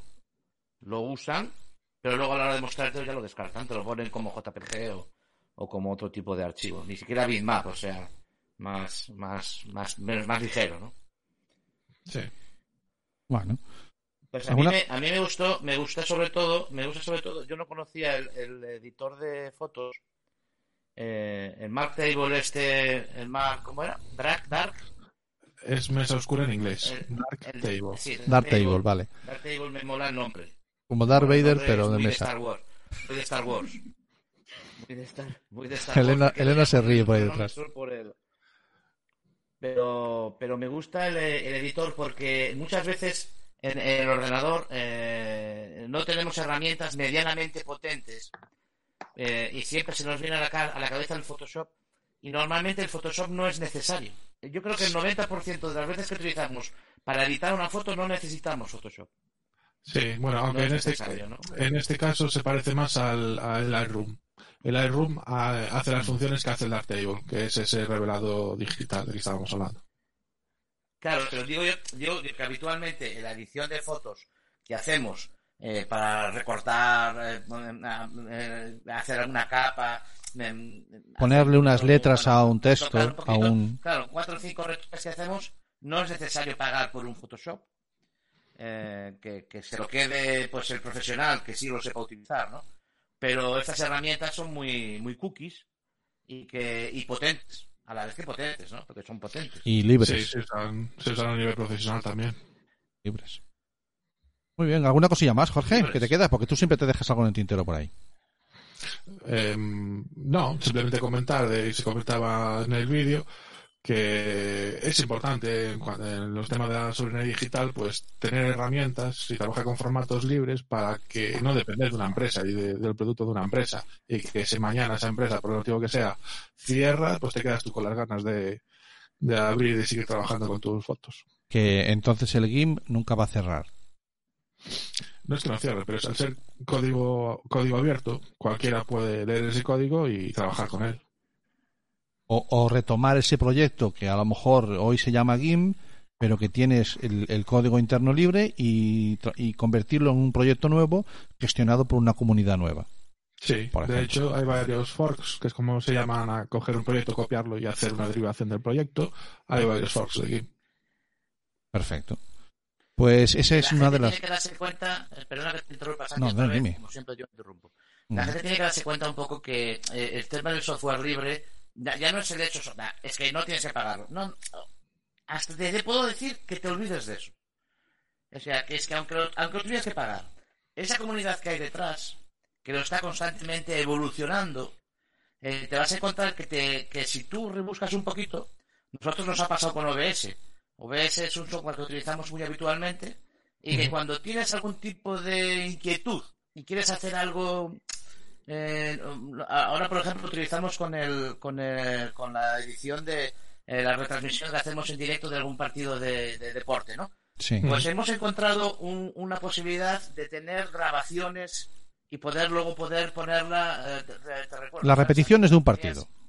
las repeticiones de un partido. Eh, ¿Eso quién lo ha hecho? Ese, ¿no? Eso, eso, eso, eso alguien se ha buscado la vida y te da esa solución. Quiero decir que hay- una comunidad detrás y yo creo que eso adquiere casi más valor que el hecho de que tú, aunque tuvieras que pagarlo y aunque tuvieras que soltar 20 o 30 euros por un programa, que al final, si lo vas a usar, yo no digo eh, todos los días, pero que lo uses dos veces a la semana o dos veces al mes, casi te compensa 20 o 30 euros pagar por él. Pero no es eso, ya no es el que sea libre y el que sea gratis. Es toda la comunidad que hay detrás constantemente mejorándolo. Y a mí eso me parece un valor añadido fundamental, ¿no? Que no tengas que esperar a que una empresa eh, saque un parche para corregir o saque una nueva actualización para añadir. Sí, además que una empresa no, no, no va a tener 10.000 cabezas pensando en problemas que les pueden surgir y esa comunidad sí que es capaz de sacar soluciones a problemillas que se le puede plantear a cualquier persona como estabas tú comentando antes. Bueno, pero la empresa las, las cabezas que tiene las tiene a full con él. La comunidad no siempre está a full con un proyecto. O sea, Sí, pero estoy bueno, de acuerdo contigo formas, con que son 10.000. Intento Cuando hacer de abogado del diablo un cuando hablamos poquito, de- pero... Cuando hablamos de comunidades hay comunidades y comunidades, refiriéndose al tamaño. No, no, no. Porque no, Photoshop si yo no es- descarto, es yo no omnipotente, descarto- detrás, detrás hay muchos Claro, yo- ingenieros trabajando. Jorge, yo no descarto Sí. que la empresa que la empresa te- tenga la capacidad de hacerlo, ¿eh? No. Ot- y, que lo, y que lo tenga las soluciones para muchas cosas. Pero ¿cuándo te los quiere dar? Claro, la cuando empresa no te lo haya- da al momento. cuando ella tiene la solución. No, y aparte que ella solo te el lo va a dar- actualización, ya ella solo te lo va a dar solo te lo va a dar cuando le sea rentable. A ella solo te lo va a dar cuando le sea rentable. Cuando Nunca jamás te va a dar otra cosa que Ya no es el hecho de que no lo puedan. en- Claro, no es el hecho de que tengan la capacidad de, de solucionar eso, que sí que la tienen, que estoy seguro que la tienen. El hecho es si quieren darte la solución.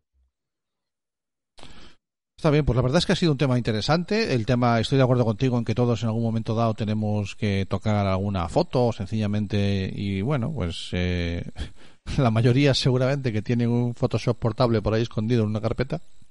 Y, y esta es otra, esta es la mejor posibilidad. Por nuestra parte siempre, siempre que podemos, sabes que también hacemos, eh, hacemos uso de software libre. Y oye, cómo se nota que hay un productor de sonido detrás, que bien se les oye a Jorge y a Elena, ¿eh? Cómo se nota un productor de sonido cuando, cuando está detrás. No me imagino la que tendrá liada para conectarse eh, con nosotros hoy aquí, la, la de liada, la mesa que habrá Se van usado. pasando el móvil, se van pasando el móvil. Sí, seguro. Ahora habla tú. Es un yogur y un hilo. Es un yogur y un hilo. Sí. Un yogur y un hilo, dice el condenado. Bueno, Jorge, Elena, que ha sido, que ha sido un placer teneros, teneros por aquí. Muchísimas gracias. Elena, insisto, bienvenida. Eh, esto ha sido todo un descubrimiento, ¿vale? Siempre hay una gran mujer detrás de un gran hombre. Y Incluso al lado. incluso al lado, Incluso- ¿vale? Y que contamos, co- seguimos contando con vuestras colaboraciones. A ver, lo digo ahora cuando llevamos una hora y media, una hora y veinte de programa. Hace dos horas eh, estuve por coger el WhatsApp y decir, no hay programa hoy, no puedo más. Pero bueno, soy yo y mis paranoias constantes, pero que nos vemos, nos vemos en el siguiente. El próximo, eh, tengo, esta, en este programa hemos dicho que, que íbamos a dar descanso, o que están tomando un descanso un par de colaboradores, como son el Rincón Educativo y nuestros colegas de Project Droid. Que van a estar en la, en la Feria Maker eh, de, de Santiago en noviembre, justo en el día que nos toca programa, ellos estarán allí. Entonces se me está ocurriendo entrar en directo. Como sabéis que es una feria online, pues el programa se mete en la feria online y contacta con, con ellos allí. Que- claro, claro. Es que eso me ha, te costado hacer estas llamadas en Git si quieres entrar en directo. ¿no? A ver qué hacemos. Bueno, el caso es que, eh, contamos con, con vosotros para la próxima, si os apetece. Si tenéis algo que contar, aquí tenéis la, aquí tenéis vuestra casa. huequito. Muy bien. Y también si queréis hacer alguna proposición de tema, también lo podemos pensar. Una propuesta. Sí, ya está. di- y mira, vamos a ver, no habíamos quedado de que hacíamos este rinconcito para no tener que pensar yo este rato. Sí, pero bueno, ahora ya veis más o menos qué es lo que hacemos. Entonces, Sí, si os apetece proponer alguna cosa, pues contadlo. Sí, hombre, claro que sí, segura- seguramente que sí. Eh, vale, le doy media vuelta. Te llegará, te Eh, llegará. te- le doy media vuelta. Y si no, Jarea se le ocurre algo también. Algo. No, yo con lo, de la- con lo de las fotos ya cumplieron. Conmigo ya está. Sí, sí, claro. Ah, porque no sabes que, que aquí el, el, el influencer de Instagram, Jorge y Elena, eh, tiene una exposición de fotos aquí en Coruña, ¿sabes? ¿no? Sí, algo he visto por ahí. Uf, qué pesado. La pena es que. Coruña está un poco complicada. Para Sí, no, los, los sí, que estáis está fuera. complicado. Sí. Sí, pero bueno, es que en fin. justo cuando él abre una exposición, cierran con uno. Claro. Yo no Es car- karma, le llaman. Karma. Dios, la de velas negras que habré puesto yo, por favor. Bueno, chicos, no os entretenemos más porque queremos, a- aparte que este- está, está eh, a puntito de entrar la, la invitada Marta de, de Working. Y, y nada, un placer. Como siempre, temazo. Gracias por vuestro, por vuestro aporte, chicos. Gracias a vosotros, chicos. Gracias. Chao, Chao. Chao. chao. Bueno, ¿Por eso pues. la musiquita? ¿No musiquita? o No, no? esto va a, a- a cañón. Esto aquí no hay musiquita que Aquí no hay valga. música, Camilo. Aquí no hay musiquita que valga. No, no, no pongo musiquita, ¿Puedo poner no pongo musiquita ninguna. aquí? A ver si puedo poner yo alguna canción, porque si no... Vas a poner No, una no canción. sé, canta algo, canta, canta bonito. Voy a, voy a darle, voy a mandarle el enlace para que a ver si se conecta la siguiente invitada, que a ver si nos oye, si quiere venir. o- Sé que, que- sé que quiere venir, ¿vale? Y Eso, eso te ha dicho. sí, que yo sé que quiere venir, no te preocupes. Bien. Marta, si me estás escuchando, te va a llegar un enlace enseguida, ¿de acuerdo? Y pues ya está el otro, ya está el otro troleándome por ahí la música. Pues sí, pues tenemos música, como no, esa maravillosa banda sonora. Buenas noches, bienvenidos a un nuevo programa de Fiority Sport. Bueno, Cuando son las 11 de la noche. Bueno, quiero que Los sepáis, los tres minutos, el último día. Correcto. Somos ansiosos. bueno, eh, cosas, cosas que hacen eh, aquellos que, que les guste conocer deportes que no tienen cobertura en, en otros medios o en ningún medio. Eh, Ningún medio. me da igual desde donde nos estén escuchando, porque la magia ¿Cuál es que tiene de la radio. Arias, ¿cuál es el No me interrumpas cuando te ¿Cuál es estoy haciendo publicidad, lambón. ¿Cuál No me. Espérate, esto es muy fácil. Os, les bajo el volumen a ellos. Ostras, cómo me mola esto de bajarles el volumen a ellos. El- Bueno, pues el estaba diciendo raro. que cuando. Venga, va, les voy a dar. Es que no, no, me, no puedo ser malo. Ya os he No, no, no, subido. nosotros estamos hablando por Jitsi. Por eso, Sí, nosotros pero- nos escuchamos. No necesitamos... Lo bueno de los de Sport no necesitamos que nos escuche nadie, solo nosotros mismos. Bueno, Eh, pues. Bueno, bienvenida, Hola, Marta. ¿qué ¿Cómo tal? estamos? Eh, ¡Hombre! Hola. Aquí me he colado. Hola, Martiña. ¿Qué tal? ¿Cómo estamos? Eh, muy buenas tardes, Marta. Bienvenida a Internet de tu color favorito, ¿Del, ¿De mi color favorito o del vuestro? del que tú quieras. Muy bien, pues encantada de estar con vosotros y ya os digo de antemano que espero pasar un buen rato, ¿eh? Bueno, eso lo vamos a lo vas a decidir tú el rato que quieras pasar, porque algo que algo de lo que podemos presumir en este programa es de que yo recuerdo que lo hace tres hace ¿Cuánto, ¿Cuánto tiempo, Camilo? ¿Te, te acuerdas los primeros episodios de la primera temporada que dos días antes hacíamos reuniones online para ver de qué íbamos a hablar? Estábamos dos horas dándole vueltas. Yo llegaba con un guion de cuatro folios. Ah, Y ahora- éramos, éramos jóvenes. No, lo que éramos eran responsables. Ahora, ahora tiempo, no. éramos jóvenes. Éramos responsables y ahora no, porque hoy sencillamente vamos a salta de WhatsApp. Yo te mando un enlace, tú entras, ya me cuentas. En fin, eh, nosotros mm, hacemos por pasar el ratito y hoy queremos hablar con Marta porque por- hay un motivo, ¿de acuerdo?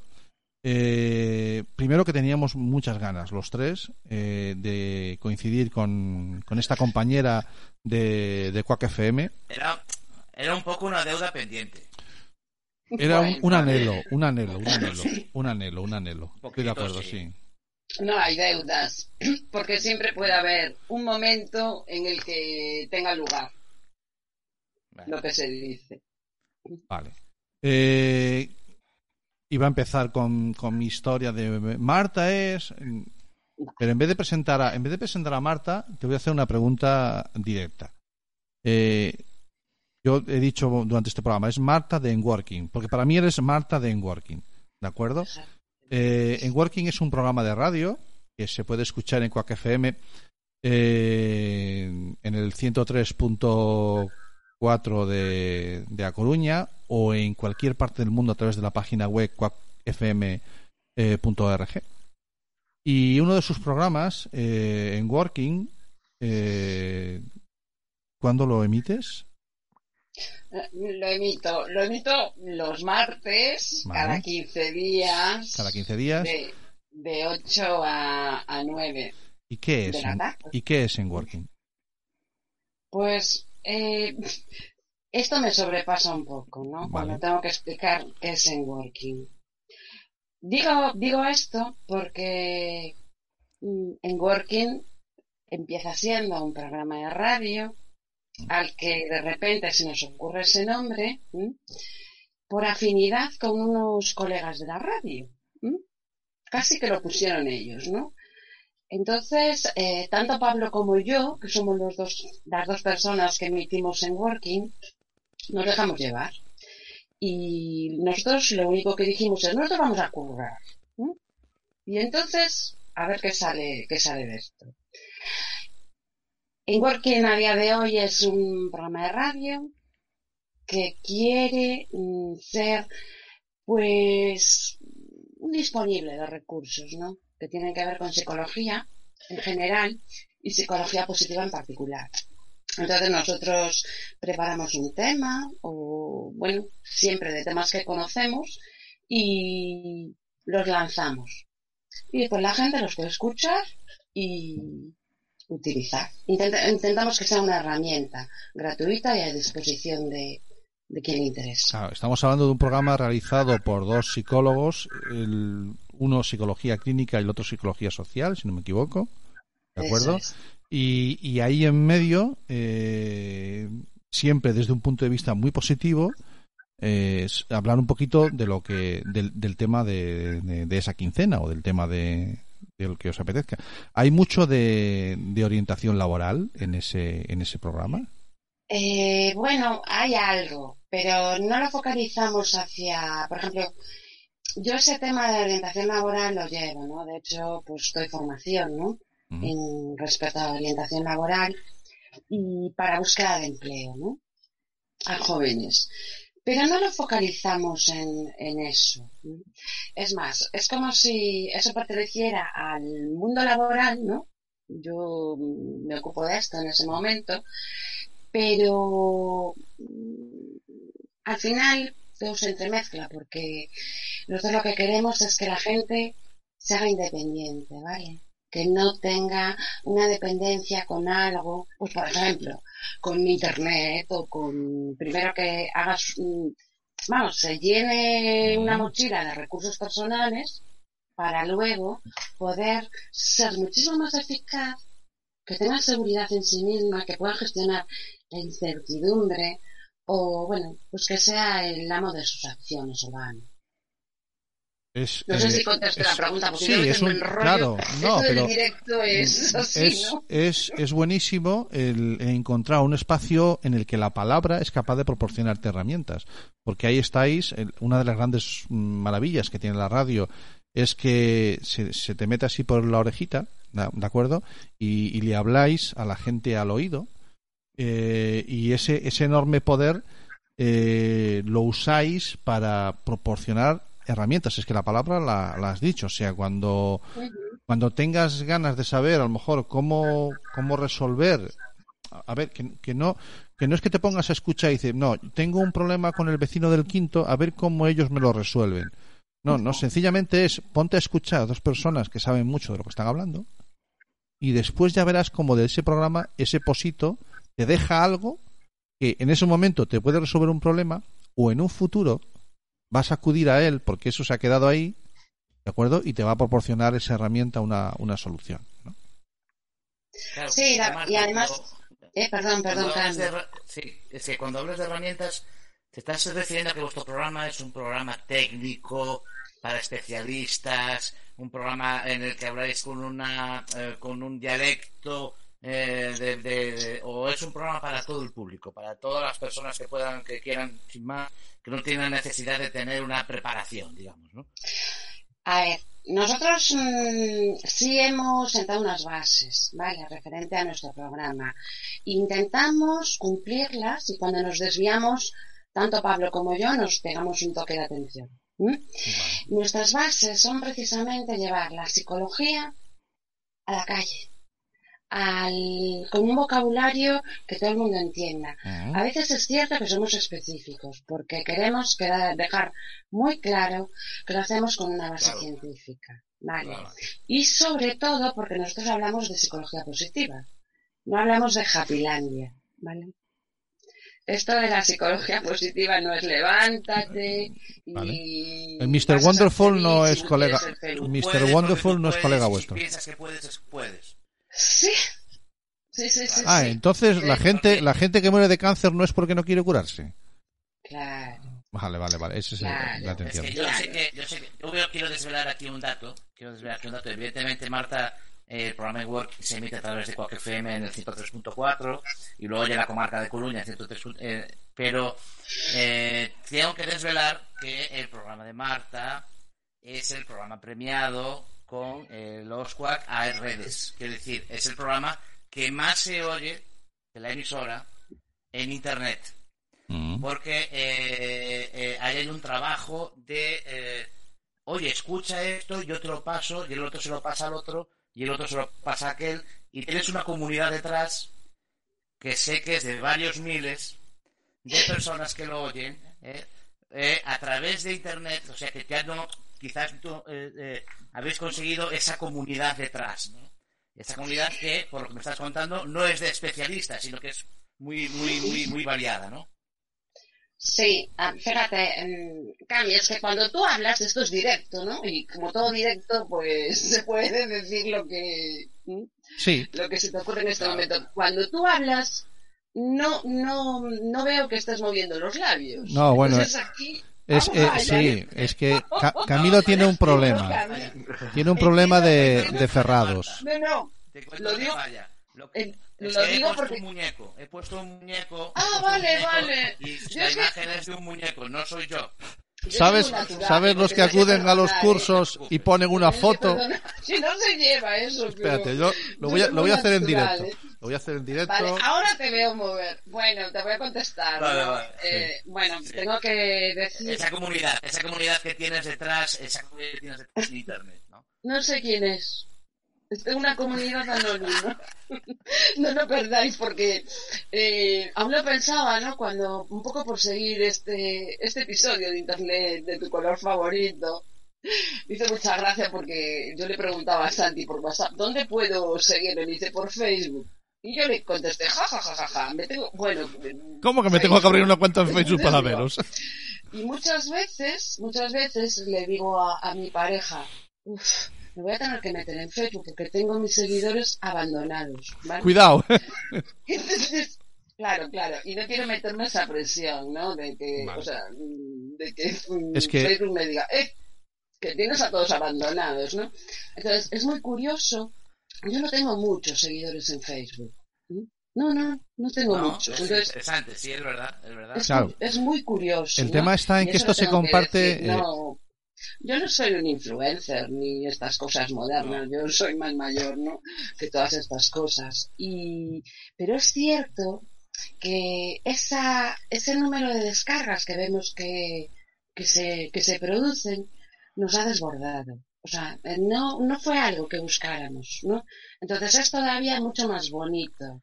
Incluso hombre, me emociono, ¿no? Al hablar de esto, porque dices, uff, ¿de dónde sale esto, no? Y, y, y es cierto, o sea, yo he dejado de tener unos apellidos para apellidarme en Working, ¿no? Es, es muy curioso, ¿no? Y entonces, Es así, es así.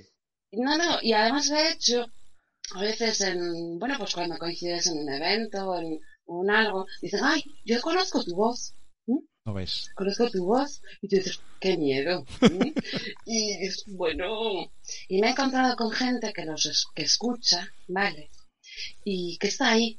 Entonces, mm, eso es muy motivador, ¿no? Para continuar, porque el hecho, a veces, yo no sé vosotros, pero a mí a veces hacer un programa de radio me da pereza.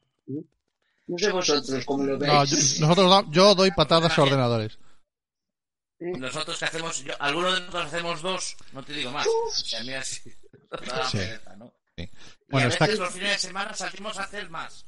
Sí. sí, está, el, el récord está en es el cinco terrible horas continuas. Que seguro que algún psicólogo tiene una cajita, que a mí los psicólogos me explicaron. Nuestro trabajo es colocar las patologías de la gente en cajitas. Y si no tenemos la cajita, hacemos otra. En donde coja tu patología, no te preocupes, que tu patología va a tener nombre. Así que seguro que tu patología Vale. tiene nombre. Entonces, bueno, pues de hecho eh, es curioso porque registré la marca. Llega un momento que registré la marca. Porque digo, bueno, pues si soy working, pues yo quiero tener un apellido en, en Ah, registro. Bien. Y registramos la marca y, y bueno, pues no sé si ya que es un programa de radio, un, es un, no sé, es... Es un sitio donde, donde que encontrar pasados los años. ¿no? Es como Un proyecto. cumplir un, un proyecto, pero sin quererlo, ¿no? Cuando no buscas las consecuencias directamente y simplemente trabajas, se supone que bien, o por lo menos con pasión, eso es totalmente psicología positiva. Vienen los resultados solos. Qué bueno. Pues sí. Y hasta pues aquí sí, el claro. programa de hoy. Ya no hay mucho más que decir, porque después de No, hablar es Marta es no se me ocurre. Yo creo que cuando razón, cuando realmente haces algo que no estabas buscando un resultado y luego el resultado te desborda o lo consigues, eh, creo que es la mejor sensación. No, no puede haber otra mejor sensación. No, de eso tú sabes un poquito, ¿no, Jaime? Sí, bueno, claro, es que yo me lo pensaba, claro, yo es- es- me, me vuelvo repetitivo, pero eh, lo decía antes en plan de broma. Hace cinco meses empecé a, a hacer fotos y ahora cinco meses después, pues tengo una docena expuestas en una galería, eh, sin querer. O sea, realmente no, no necesitas más. Lo has dicho claro, sin querer. Fue sin querer. Sí, no, fue sin querer. Que no te culpable. Que no, que nadie No, no, culpable los que vean las fotos, la culpa no es de él. Es que vino un señor y dijo, oye, tú, me gustan tus fotos, ponlas aquí. Y, Ja- y Jarías dijo, las, las mías. Es- Pues las veías. Oye, que no nos han presentado. Ah, bueno, ¿Qué es verdad. parece Bueno, porque tú al, presentan? al pequeño, al pequeño no lo si conoces. dinamitando la, No, la no. Es difícil, ¿eh? Es No, difícil, ya, ya, ya, lo hemos hecho antes. internet Eh, claro, Marta, tú a, a Cami, si lo conoces, Sí. ¿verdad? Al que no conocías es a Jareas, al fotógrafo, influencer. No, no, no. Sí, tenemos un influencer de andar por casa. Sí, ¿Ves? sí, Bueno, pues está, está muy pesado. Ay, mira, aprovechando que tenemos una psicóloga en la, en la sala, eh, ¿qué- ¿qué, qué consejo le das para este hermano pequeño? Y claro, siempre ha sido el pequeño. Yo soy el mayor, luego está Cami, luego está Jareas y aún queda la niña por detrás. Pero siempre ha sido el pequeño y el pobre, pues siempre ha estado detrás nuestra. Y ahora tiene un montón de seguidores que le doran la píldora, dicen que bueno eres, qué guapo eres. ¿Cómo hacemos para que fotos, vuelva al redil? Quieren sacar las fotos. Mira, soy una supermodelo top guay que tengo 100.000 seguidores. ¿Me haces tú una foto y tal? ¿Qué- ¿Cómo, cómo, cómo gestionamos? A, a mí él me da igual. ¿Cómo gestiono yo la presión de un hermano así? Del éxito, ¿no? Sí, sí. Claro, de- del éxito ajeno. Sí, exactamente. Claro. ¿no? La envidia que se tengo, concha. Diciendo la envidia. La envidia. ¿Cómo? Envidia que tengo. Envidia. Le iba a decir ya, a Pero ver, envidia positiva. positiva. No, no, no, no, no, no. Dime, eso es como cuando dices, por favor, dime lo, lo que, dime cómo lo haces, ¿no? Eso, eso, dices, eso, eso. No sé, ¿Cómo ser positivo lo en este caso? ¿no? Eso es lo Lo peor. hago. Eso es ¿m? lo peor. Y no te creen, no te creen que es así. Claro. ¿m? Entonces detrás llevas mucho trabajo hecho, seguro. ¿m? Pero que ¿Quién? ¿Jareas? ¿Qué va? No, no, no, no, no. Yo cojo, yo cojo, hago la foto, la edito y queda de puta madre. O sea, queda bien. Me, me me revientas la psicología. ¿Qué te estoy diciendo? Yo siempre, yo siempre valoro el esfuerzo.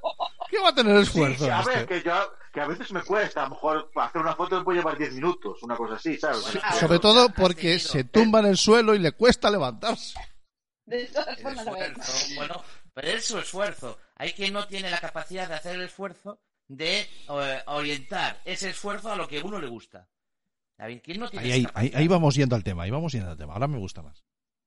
Es, encanta. es Mira, el tomar la decisión de hacer lo que te fue, guste. ¿no? Ah, perdón. Ah, No, yo sí. creo que debería de pediros la vez, ¿no? No hablar cuando me pete, ¿no? No, no, tú- no, perdona, los que interrumpimos siempre, somos nosotros. Tú puedes hablar cuando quieras y nosotros intentaremos callarnos cuando tú hablas. Intentaremos. Qué va, va. Entiendo que es un diálogo de estos que a lo que vaya la cosa, ¿no? Como Eh, hacemos a a lo- veces en Enwork. haciendo referencia- preparar, Haciendo referencia a los grandes Les Luthiers, esto es un cuadrólogo. Ah, genial. Claro, esa Muy palabra bien. acabo de inventarla. Ellos inventaron, eh, del monólogo de dos, inventaron el biólogo. Y yo acabo de inventar el cuadrólogo. Entonces, genial. tú dale- paténtalo, paténtalo, ¿eh? Porque enseguida viene alguien y te lo quita. dale. Estábamos gestionando la envidia de la envidia. Estamos gestionando a mi envidia. Mi envidia por el es- éxito es de muy- Jareas. Es, eso es un tema muy interesante, pero yo no sabía que era tan interesante. Porque resulta que se nos ocurre mm, hacer un programa de qué temer del éxito y qué valorar del fracaso. Fue nuestro único programa, nuestro último programa, porque lo hicimos en el mes de marzo. Nosotros no volvimos a emitir, porque queríamos hacerlo a través de los estudios, ¿no? Y bueno, no sé, lo fuimos dejando y ahora, y además a veces las, las obligaciones profesionales nos coincidían con la emisión del, del, del programa y bueno, le dimos prioridad, sinceramente, a lo que era el trabajo, ¿no? Por, aquello, por aquellos momentos en que- en los que no pudimos trabajar. Y es muy gracioso observar, porque a veces, mm, bueno, a mí mi compañero me decía, mira Marta, esto tiene tantas descargas. Y yo decía, uff, qué horror, ¿no? Qué horror. Y hici- hicimos un, ese programa, el último, ¿no? De gestión de valoración de fracaso, en positivo, y los miedos, ¿no? A tener éxito. Bueno, pues os puedo decir que, que parece que, que- gustó un montón. Y fue una, un programa que tiene alrededor de 9.200 descargas, una, una cosa que digo, qué miedo, ¿no? Y entonces, debe de ser que dijimos, claro, a mí eso me ponía listón muy alto. Y entonces, ahora, pues sinceramente, yo también, por muy psicóloga que sea, tal soy humana, ¿no? Y dices, madre mía, ¿qué esperan de mí, no? Porque nunca, o sea, sentía esa presión, ¿no? Y no es envidia, simplemente salió así y desbordó un poco, ¿no? Entonces, Claro, hay que recordar, hay que recordar, Marta, déjame poner a la gente un poco en, en, en cómo funciona esto. Nosotros Mm. no sabemos las descargas que tenemos al momento en, en la No. emisora, en Quack FM. Mm. Se nos dicen al final del año. ¿Vale? Al final del año eh, se hace una pequeña gala muy simpática y muy de, muy de broma de andar por casa. Y en esa gala se le premia al programa que más descargas tuvo. Y ahí podemos ver un poquito una estadística de nuestros programas, ¿no? Y eh, eh, ahí es donde tú te enteras de que tienes programas que alcanzan las cinco cifras eh, de descargas y donde te quedas un poco, porque yo recuerdo tu cara cuando lo viste, porque yo estaba presente, yo eh, flipé. te quedas un poco como diciendo, no me lo creo, esto de dónde has salido. ¿no? Sí, Porque fue sí, sí. que de repente te dan eh, la, eh, nos daban el programa, la- la- el, el número de, de descargas del más visto y ahí estaba esa cifra, ¿no? Entonces, eh, ¿cómo gestionaste eso, no? Ese es un poquito, porque después eso tú sientes, a pesar de tú de saber y ser con tu psicología positiva, sientes esa cierta presión de decir, ¿qué esperarán de mí ahora? Do- doctor, Sí, sí. Toda esa gente, sí. ¿no? Es, es curioso, pero a ver, yo suelo controlar el entusiasmo. Por si acaso me paso. Ah, que la, eh, diga- co- eh, ¿Reprimes? No, no es represión. Así para que el primer impulso, diga, ¡buah! Claro, yo no soy así, ¿vale? Porque, no sé, a lo mejor es una casualidad, o surgió, y después que hay programas que son muy buenos, muy buenos, muy buenos. Dice, dice la cuarta Ray Brother, eh, cómo me gusta esta mujer, ponlos en su sitio. No, Sí. no Ah, sé. sí, sí. Nos Pero bueno, quiero decir- sitio. No, no. Quiero Ah, decir que, bueno. Son temas que interesan, ¿vale? Es decir, tú cuando te interesa un tema sobre todo de estos, no lo vas a compartir, ¿vale? Simplemente lo escuchas y te lo callas, Vale. intentas aprender. Entonces, eso es genial, ¿no? Pensar que aportas. ¿Y eso lo tienes tú en tu cabeza cuando estás hablando al micrófono? ¿Qué va? ¿Qué va? No se te ocurre porque si no, no lo gestionas, ¿no? No, porque me, me, me, me- me pongo nerviosa, si no. Porque Vale. yo, no soy Claro, una fíjate. profesional de la locución. ¿Mm? No, Vale, vale. claro, Marta, pero fíjate qué, qué capacidad da, qué capacidad da el, la, lo que es la, la radio, qué Sí. potencia tiene la radio, de que tú le, dices, le estás diciendo a un psicólogo, mira, te voy a poner durante una hora en el oído de una persona y le vas a poder susurrar y hablarle en voz tono eh, de un tema durante una hora. Eso para un psicólogo es muy potente, porque es estar entrando, entrando en su cabeza por el canal más directo, ¿no? Creo yo. Y muy potente el del oído, para- estoy de acuerdo. Claro, Para- creo que es muy fuerte, ¿no? Eh, a ver, yo jamás doy recomendaciones, sugerencias. Yo simplemente digo las cosas como las veo, pero siempre, es decir, con una responsabilidad, ¿no? Desde una base científica. Todo lo que no se pueda probar, no lo afirmo. No, porque me da mucho miedo. O sea, me da mucho miedo, no me gusta, ¿vale? Influir en la gente directamente. Por eso yo nunca seré una influencer de estas de, Vale. de así. Entonces, es la gente la que tiene que escoger, la que tiene que decir, esto lo me gusta y esto lo desecho, esto lo utilizo de esta manera. Entonces, nosotros simplemente hablamos de un tema que conocemos. Es más, jamás hablamos de lo que no conocemos. Es algo que lo tenemos en, en nuestro, nuestros estatutos, que no existen estatutos, pero Claro. lo tenemos muy En, ese- en claro. ese pacto tácito que Pues tenéis entre Pablo y tú. desmontas, ya nos desmontas totalmente nuestros dos programas de radio. ¿Por Quiero qué? decir, porque si nosotros tuviésemos que hablar de lo que conocemos, en el primer programa ya habríamos acabado. Es que tenemos tan pocos conocimientos. Claro, Es que, tú imagínate Minority Sports Nah, nah. hablando de deportes no eh, de fútbol. No, de fútbol no, porque no es un Minority. De básquet, de básquet, buh, aquí el único que de básquet algo, Cami, y que practicó algo y hace 30 años, Nada, nada, nada. de... Eh, ah, para casa, para casa. Ya, a ver, lo que pasa es que vosotros, eh. Vosotros contactáis con gente No, que mira, sabe. la Nosotros- diferencia enorme está en que vosotros sois dos profesionales y nosotros unos sinvergüenzas. Es que no hay otra. Bueno, a ver. Ay, por favor, que me voy a poner muy colorada y esas cosas. Nosotros somos No. personas que, que bueno, pues que, que hablamos de lo que sabemos y, y nada más. Nada más. Se, puede, Nada. se pueden hacer muchas cosas muy interesantes y ahora, si me permites, vamos a tocar el tema eh, de, de, de qué hago con mi vida.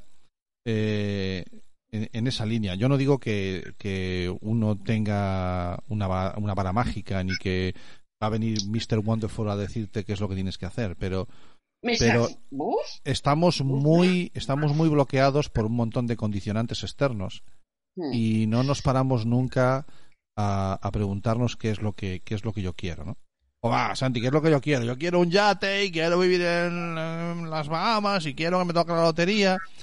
Ya, va, venga, vale. Eso ya lo has dicho porque es lo que te han explicado que tienes que decir o lo que alguien te ha transmitido que tienes que decir. Pero mm, ponte delante de un espejo y pregúntate realmente qué quieres hacer y a lo mejor te sale algo como esto, ¿no?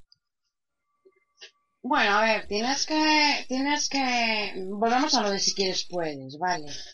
Yo entiendo que es una frase hecha que tiene, que da una motivación instantánea, ¿no? O por lo menos para, como para que tú digas, vale, pues sí que quiero, voy a poder, ¿no? Entonces, detrás de eso, primero tienes que ver si tienes recursos, ¿no? Y qué necesitas. Y apoyarte en personas. Eh, por ejemplo, en el programa de radio, en cuanto a, a en working, ¿no? nosotros lo que vimos es si podíamos, podíamos hacerlo. ¿vale? ¿Qué pasa? Que detrás de todo eso hay mucho apoyo. Hay apoyo social, apoyo de gente que sabe más que tú. Entonces, claro, yo he tenido la suerte de que el principal apoyo era eh, mi técnico de sonido, ¿vale?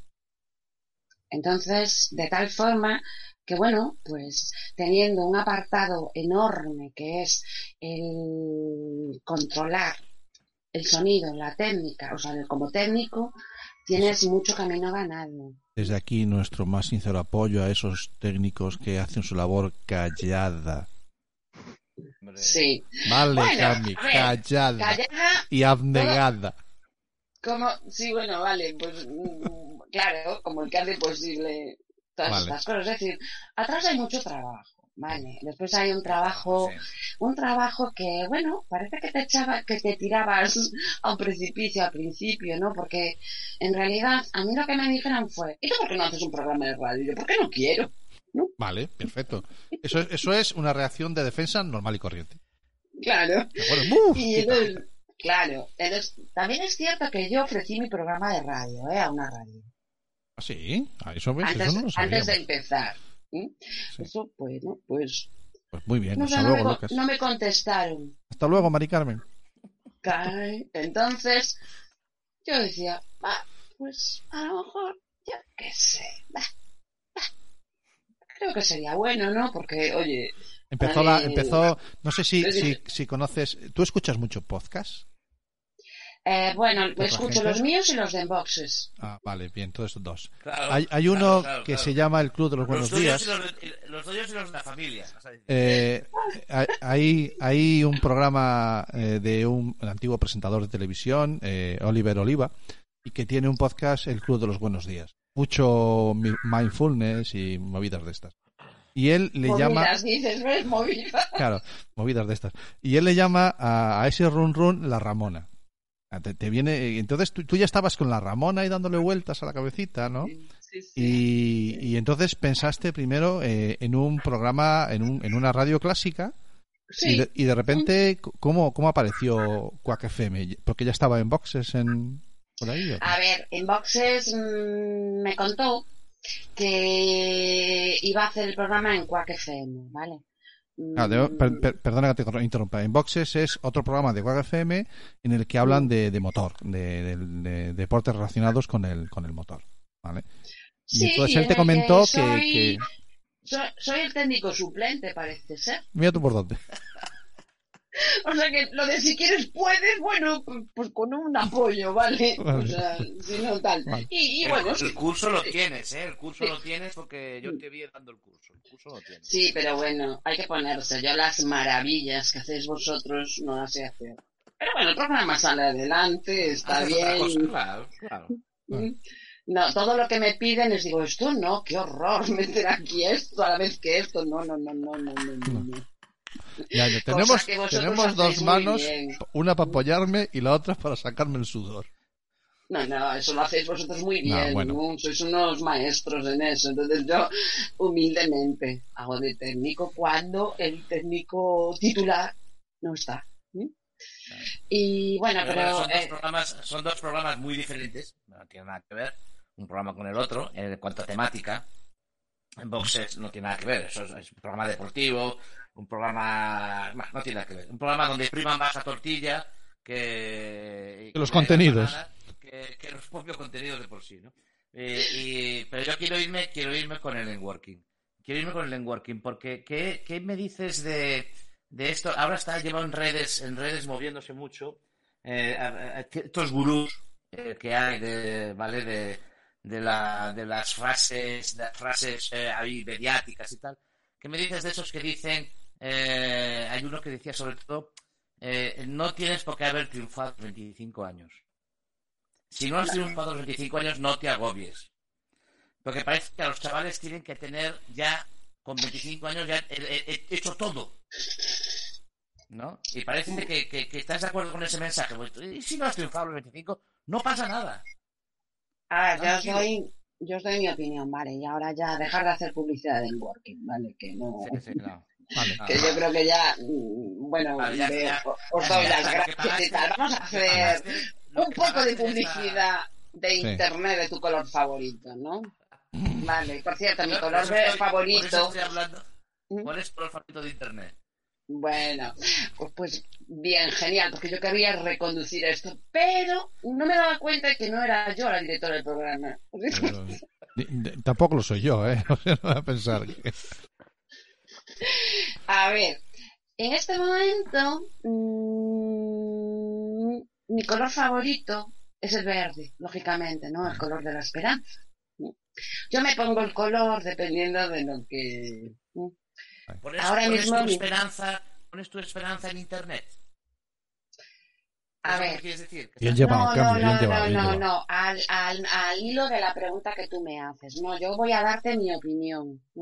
Vale. Es una opinión, hombre, algo basada quizá en, en un conocimiento, ¿vale? En pequeño, porque nunca llegas a saber todo lo que, lo que tendrías que saber, ¿no? O todo lo que te pueda aportar lo que hay pululando por ahí. No se da abasto, ¿no? El gurú este, primero le llamas gurú. Bueno, Yo sí, no, hay sé, ciertas no sé qué es que eso. diciendo, Gurú. Gente que se dedica a eh, los, los A arreglarte la vida. quacks que hay ahora. Gente que te arregla la vida. Sí. Ah, vale, yo es que, claro, yo eh, ser tan reduccionista, ¿no? Eh, creo que provoca un efecto muy chungo en la gente, ¿vale? Es decir, porque si yo no tengo éxito, además sacasteis precisamente el tema del éxito, ¿no? Claro, claro. Yo todavía mantengo que el éxito te puede venir. Eh, tienes probabilidades de tener éxito si te esfuerzas, ¿vale? Ya sea de una forma natural o no, pero es que te tienes que esforzar, tienes que dedicarle. Y, y aún así, hoy por hoy, a veces te esfuerzas y no tienes éxito. Pero bueno, mm, el éxito, ¿en qué consiste? En que yo me sienta bien. Habría que ver a qué le llamas el éxito. Entonces, a mí una persona que me dice, si a los 25 años no tienes, bueno, no sé cómo lo dijiste, ¿no? Me quedé con la idea. Sí. Yo digo, ¿y tú qué sabrás de mi vida? De lo que yo quiero, ¿no? Es que esa es la, la primera pregunta que tenemos que hacernos, Alba. No sé. claro. Es decir, ¿Cuál es y ahora-? ¿Qué es el éxito, no? Claro, claro. Entonces es, es algo muy personal, muy personal. Y tanto tiene éxito una persona en un ámbito como en otro. El caso es como tú estés, ¿no? Ya, el sentirse bien ya es un éxito. ¿Vale? Pues por ejemplo con pues lo que estamos viviendo todos, ¿no? Sentir y saber perfectamente que hay incertidumbre, pero sin embargo tú eh, en cierta medida estás teniendo el control, por lo menos en lo que tú, en lo que a ti te afecta, o que tú puedes controlar, ¿no? Y asumir, pues, pues, bueno, pues que estamos entre una panda o un, lo que sea, no quiero meterme en ese tema demasiado, pero, vale, tienes opiniones. Entonces, para mí las personas que dicen, el éxito es esto, el éxito no sé cuánto, mm, creo que mm, es un poco peligroso porque después lo vemos por redes sociales o por internet y al final nos sentimos mal, nos sentimos mal. Yo conozco mucha gente que se tiene que descongestionar de redes sociales porque le hacen daño. Le hacen daño. Porque creo que hasta mentalmente hay que estar preparados para manejar las redes sociales. No sé si estáis de acuerdo de eso. O, o no tomárselas muy, más o- que yo, o no ¿eh? tomárselas muy en serio. ¿Eh? O no tomárselas muy en serio. Eh, claro, pero nosotros, claro, nosotros las personas funcionamos muchísimas veces a través de atención selectiva, ¿no? O sea, de lo que conocemos, de lo que nos llama la atención. Los que Entonces, tenemos una edad eh, nos es más fácil no tomarnos en serio algo que nos ha venido ya cuando somos más mayores. Pero, pero para un chaval de 15 años, los comentarios que hagan sobre una foto suya en Insta son su entorno de comunicación. Efectivamente, entonces lo circunscribimos a eso. Y para mí ese es el peligro, ¿vale? Claro. Entonces, claro, eh, nosotros hicimos un programa sobre la dependencia, ¿no? Y la motivación y esa, esa motivación instantánea que te puede dar y siempre pendiente de cuántos, cuántos me gusta tengo, cuántos no sé qué. Yo os puedo decir que es que mm, iba a decir me da igual lo de cuántos me gusta tengo. A todos nos gusta, ¿vale? Es así. Mm, Si yo no hablara así, est- estaría mintiendo. Ahora bien, es que no quiero estar pendiente, porque me resta mucho tiempo y al final genera una comunidad, pues no sé. de- Es que además yo muchas veces como los me gustas los hay que pagarlos, pues Sí, no de, me una, interesa. de una manera Hay una otra. cosa que me dijiste, hay una cosa que me dijiste, Marta, antes que dijiste que me parece muy interesante, que tenemos que aprender a ser todos independientes. Y a veces el concepto de independiente lo tenemos en la cuestión económica o en la cuestión de un sitio donde vivir. No, no es esa la independencia que quizás eh, te refieres, ¿no? Hay que ser independientes. Quiero decir, ver, no ser tan pendientes de. A veces, ¿no? Claro, eh, lo interesante, a lo mejor en vez de independientes debería decir no dependientes. No dependientes. Se me estaba No la misma palabra, no dependientes. Sí, Exactamente. porque a ver, Muy bien. perdón, eh, para mí la independencia está ligada con la autonomía, ¿vale? Pero mm, a veces se confunde la independencia.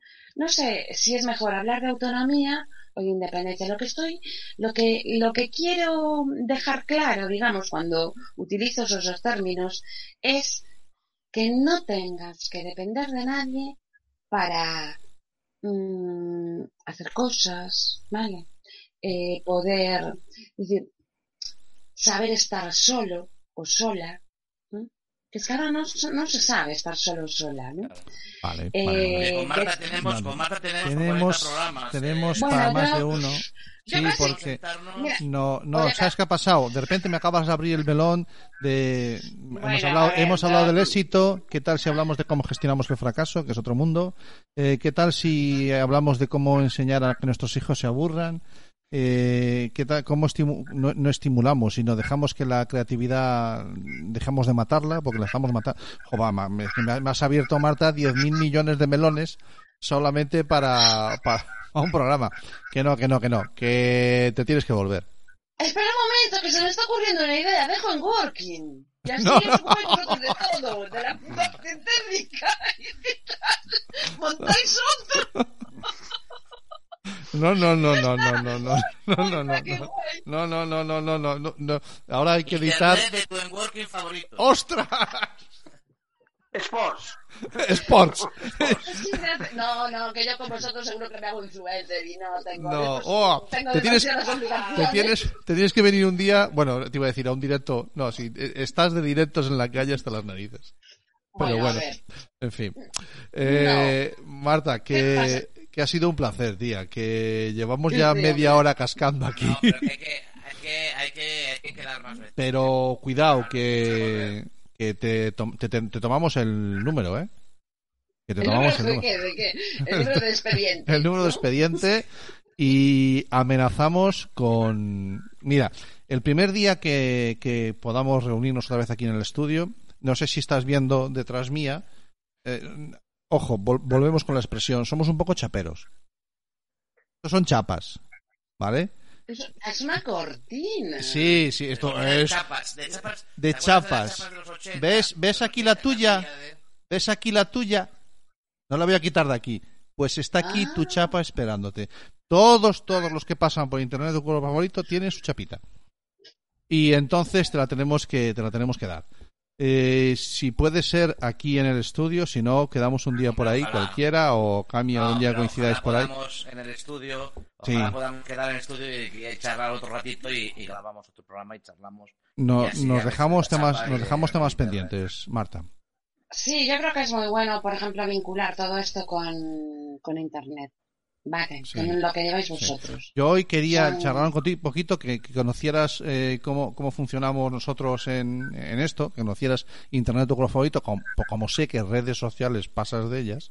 No, entonces pero no lo sé. Tampoco es eso, ¿no? Sí, bueno. Ahora mismo Que está, o estás a lo tuyo, estás a lo tuyo. me da pereza.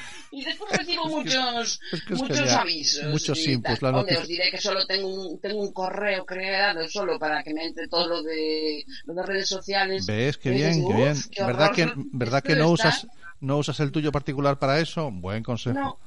Buen consejo. No. A ver, porque es que iba a crear una cuenta de correo que era mm, todo lo que no puedo atender en el día.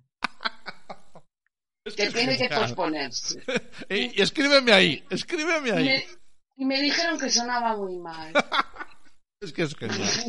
No puedo con ella. Más consejo te dieron, más consejo. Más consejo, de puta madre. Eso suena muy mal. ¿no? Mira, No- mi, no- mi no próxima dirección de correo va a ser no te leo arroba santirrey.com.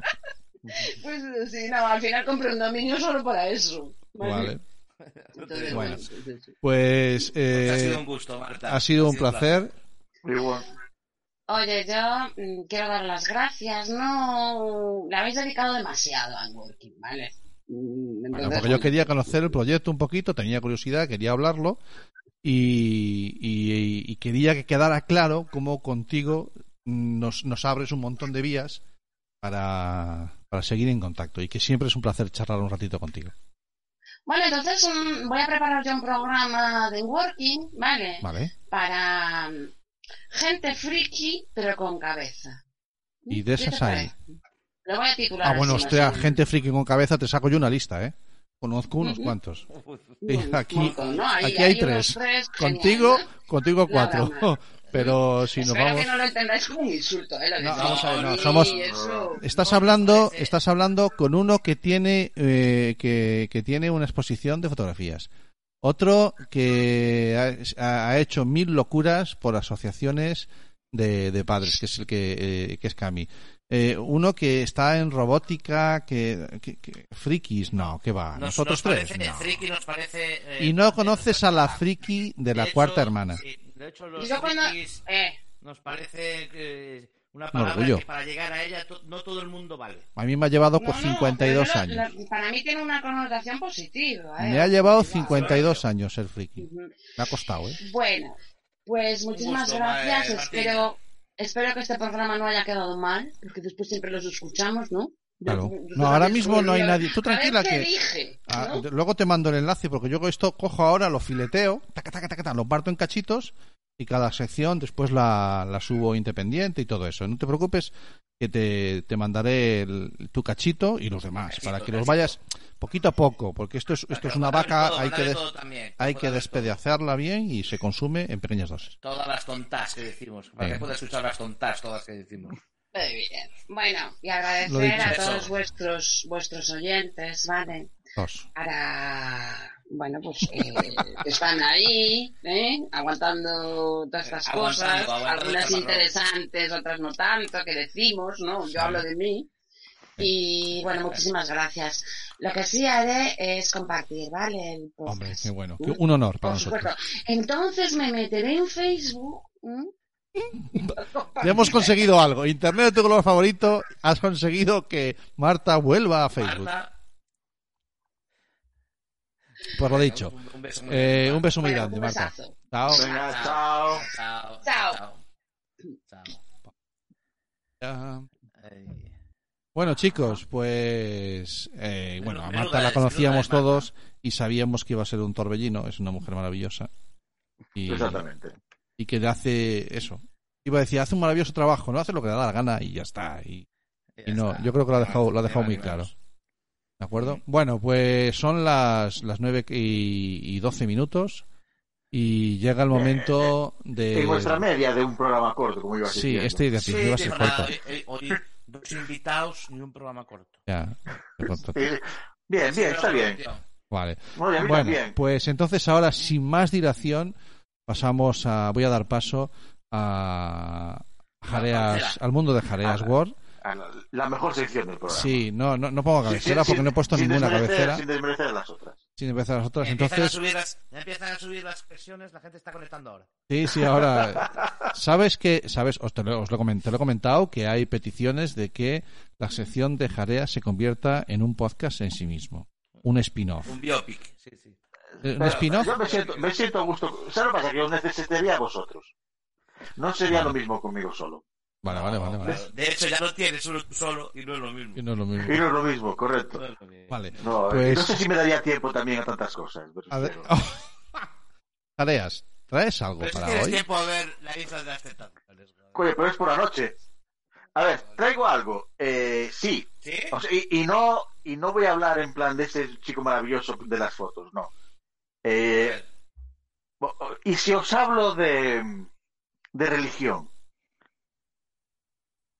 de, de, de un beato a tal, a tal hora, Venga, dale. ¿Qué? Beato. beato que ha sido beatificado, O sea, que Por es el paso pa- previo a ser santificado. santificado, exactamente, que eh, y que en la tumba en la que está a la vista hay símbolos como el de Instagram, el de Facebook, el de Skype, O sea, El de Pinterest. exactamente, que es una que está seguramente de ultimísima moda, ya que si no me equivoco ha sido beatificado el día 10 de este, del mes pasado. Voy a buscar en, Eh, Insta, en, en Google Beato Instagram. Tú sigue hablando. Pero ya- que ya ¿Qué va a salir? O sea, que está en su tumba, ya murió. Él ya, venía diciendo, él ya venía diciendo que se iba a morir. Oh, correctamente, él ya decía, iba a decir la frase de perogrullada de he nacido para morir, no, que él ya decía que iba a morir joven. Y no es James Dean. Y no es James Dean, no, correcto. Es Como iba a decir y- James y- Dean en Instagram que iba a morir joven. Correcto. Es posiblemente y eh, seguramente la iglesia esté pensando como eh, que sea el patrono de Internet. Date cuenta que ellos le buscan patrono a cualquier cosa. Pero Bueno, tiene vamos a cierta, hablar. Tiene cierta, tiene cierta lógica que este sea el Espera, Ca-. Cami, eh, Está todo esto, por el Papa Francisco, ¿no? Cami, O sea, recién. Cami, todo esto recién tiene igual. un hilo en su cabeza. Déjalo que construya su, Ah, voy, voy, su hilo Sí, no, argumental. sí ahí. Entonces vamos a hablar. eh, me imagino que os sonará ahora mismo Carlo Acutis. No. Si no habéis ¡Ah! No. No suena Carlo Acutis, para nada. Sí, a, a mí sí, yo sí, yo lo conozco, Carlos Cuti, sí. No, no sé quién es. Correcto. Es que yo estoy en el mundo, Jareas. No todo el mundo está en el mundo. Pero algunos algunos sí. que no están. Claro. Pero me refiero, es el... Pasa que yo también lo veo como un intento quizá de la iglesia de dar un paso y ponerse un poquito en intentar coger a la juventud, a la juventud intentar decir que está en que está a la moda, que está en el eh, que está en el mundo, como acabo de decir. Pero, vamos a hablar un poquito de no, no, vamos a date cuenta que tiene el chico tiene, o sea, tenía 15 años cuando murió realmente eh, es el primer santo que se exhibe eh, en vaqueros y en sudadera. Eh, pero vamos a hablar un poquito de. eh, el- una de las cosas curiosas de, de Carlo Acutis es que por lo general los beatos, los santos y todo ese tipo de gente, mártires y tal, suelen venir de un entorno muy, muy religioso. Por lo general. Mm. Eh, y el caso de Carl, como, como ha confesado la madre de, de Carlo, ella ni siquiera iba a misa salvo bodas, comuniones y bautizos. Es decir, él nunca nació en un entorno religioso. Eh, en cambio, decía la madre que desde, por ejemplo, los tres años pedía entrar en las iglesias, en todas. O sea, no nació, pero lo buscaba. Pero lo buscaba, él pedía entrar Vale, vale, en las iglesias. Él decía, consideraba una amiga a, a María y consideraba un símbolo a Jesús, del que, que él había nacido para esto. Eh, se supone, eh, solicitó la comunión a los siete años, cuando sabéis que no es la edad de... No. Y ya no es cuestión de que él la solicitara, la cuestión es que la iglesia se la concedió. A esas alturas, a los siete años, ya la madre de Acutis y el padre tuvieron que hacer estudios teológicos o cierta, buscar ciertos estudios teológicos para responder a las preguntas que él planteaba. Me Vale, vale, refiero. eh, el tema es que él, desde una vez que acabó el que se hizo la comunión, realmente él fue a la iglesia todos los días, iba a misa todos los, todos los días, eh, rezaba el rosario todos los días, empezó a llevar una vida realmente ultra religiosa. Eh, ¿Dónde va la parte de influencer? Eh, hizo con, bueno, si realmente murió con 15 años, antes de los 15 años, hizo un trabajo eh, de Internet, de recopilación de datos, de ponerlas al servicio de iglesias. eh, una barbaridad. Por ejemplo, hizo la unió una sola página web, unió una, en una base de datos todos los milagros hasta ahora reconocidos por la iglesia. Algo que no se había hecho nunca ni nadie. Luego creó una, unió todas las iglesias de su entorno, luego obviamente el entorno en Internet se vuelve eh, mundial, Global, sí. eh, global, eh, y hablando, una vez que falleció, una vez que la gente observaba su trabajo, eh, digamos estos arquitectos informáticos, estos ingenieros informáticos, decía que muchas de las cosas que él hacía no debían estar al alcance de una persona de su edad. Es decir, que no tenía, no entendía muy bien cómo había conseguido llegar a esas arquitecturas, cómo había conseguido llegar. Pero bueno, eso entra dentro de la Eso parte. entra- un poquito dentro de la leyenda también, ¿no? Claro, sí, entra la leyenda. es, hay un dato que es, hay un dato que es, eh, que es el estado actual del cuerpo. Sí, pero bueno, eso es, eh, ahí es donde la iglesia ha jugado una baza. A ver, en el, en el año 2013, sabes que para ser beato, luego santo, tal, aparte de buenas obras, se te necesitas unos, necesitas un milagro. En el 2013, se la- varios, pero en el 2013 se le atribuye un milagro de curación. Eh, se, le, se le otorga un grado 2, si no me equivoco, el grado 1 está reservado solo a Jesús, pero se le otorga un, porque es un milagro de, de curación que no tiene explicación que no sea la, la de milagro. Un niño en Brasil adorando una, una reliquia suya, si no me recuerdo mal, un pijama, eh, tenía una operación de una dolencia de páncreas que no había otra manera de curarla salvo operación quirúrgica. El abuelo lo lleva a la reliquia, el niño pide curarse, bueno, sabemos cómo funciona esto, y se cura.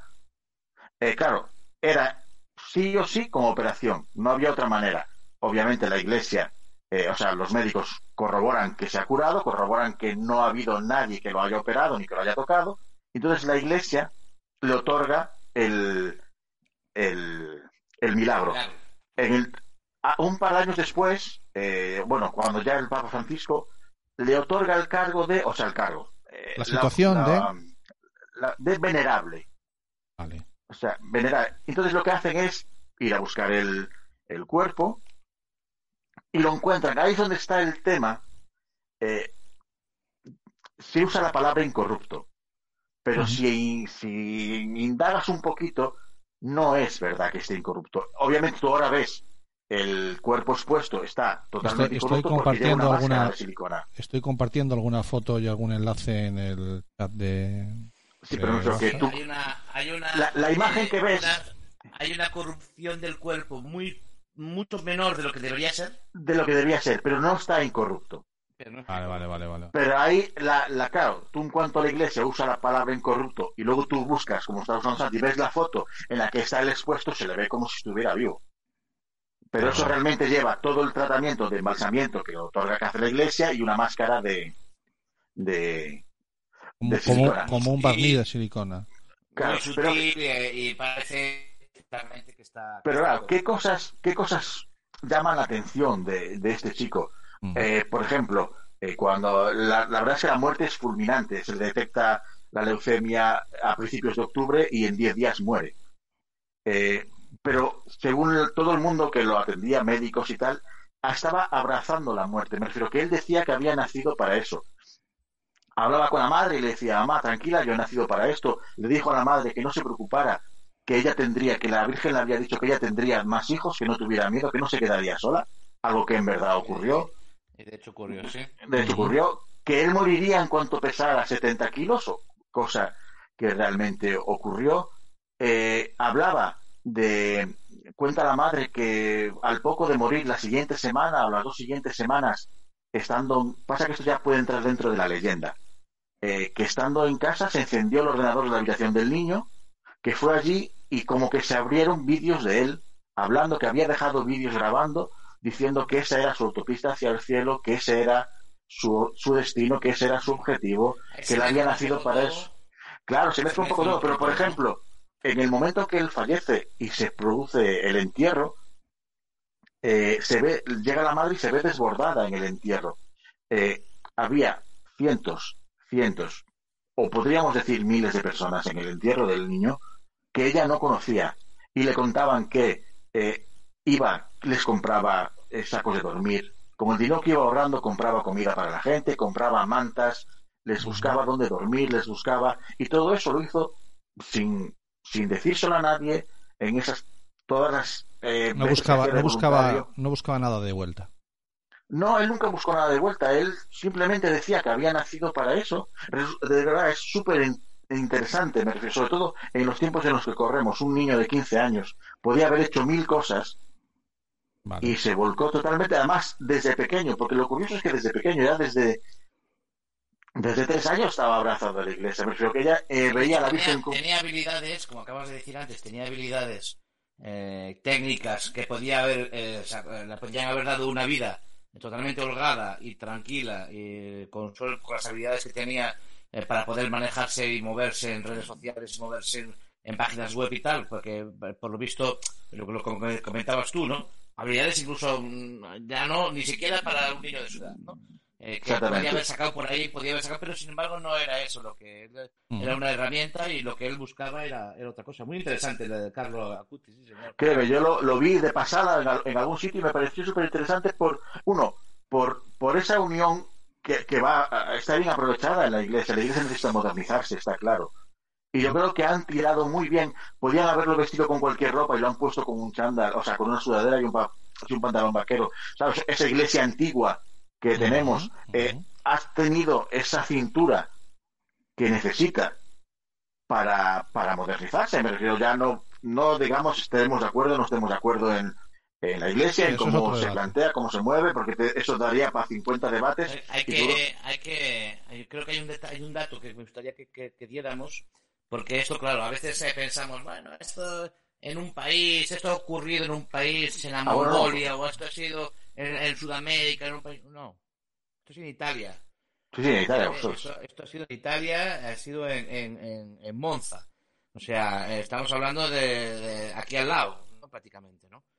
Eh, la, la, la historia de Carlos Acutis, que murió en el 2006. Ha sido ya, hace ya, hace nada. Eh, Sí, hace nada, nada. Me hace- refiero- a ver, realmente ha sido beato eh, el día 10 de- del mes pasado. Sí, sí, sí, Claro. sí, sí.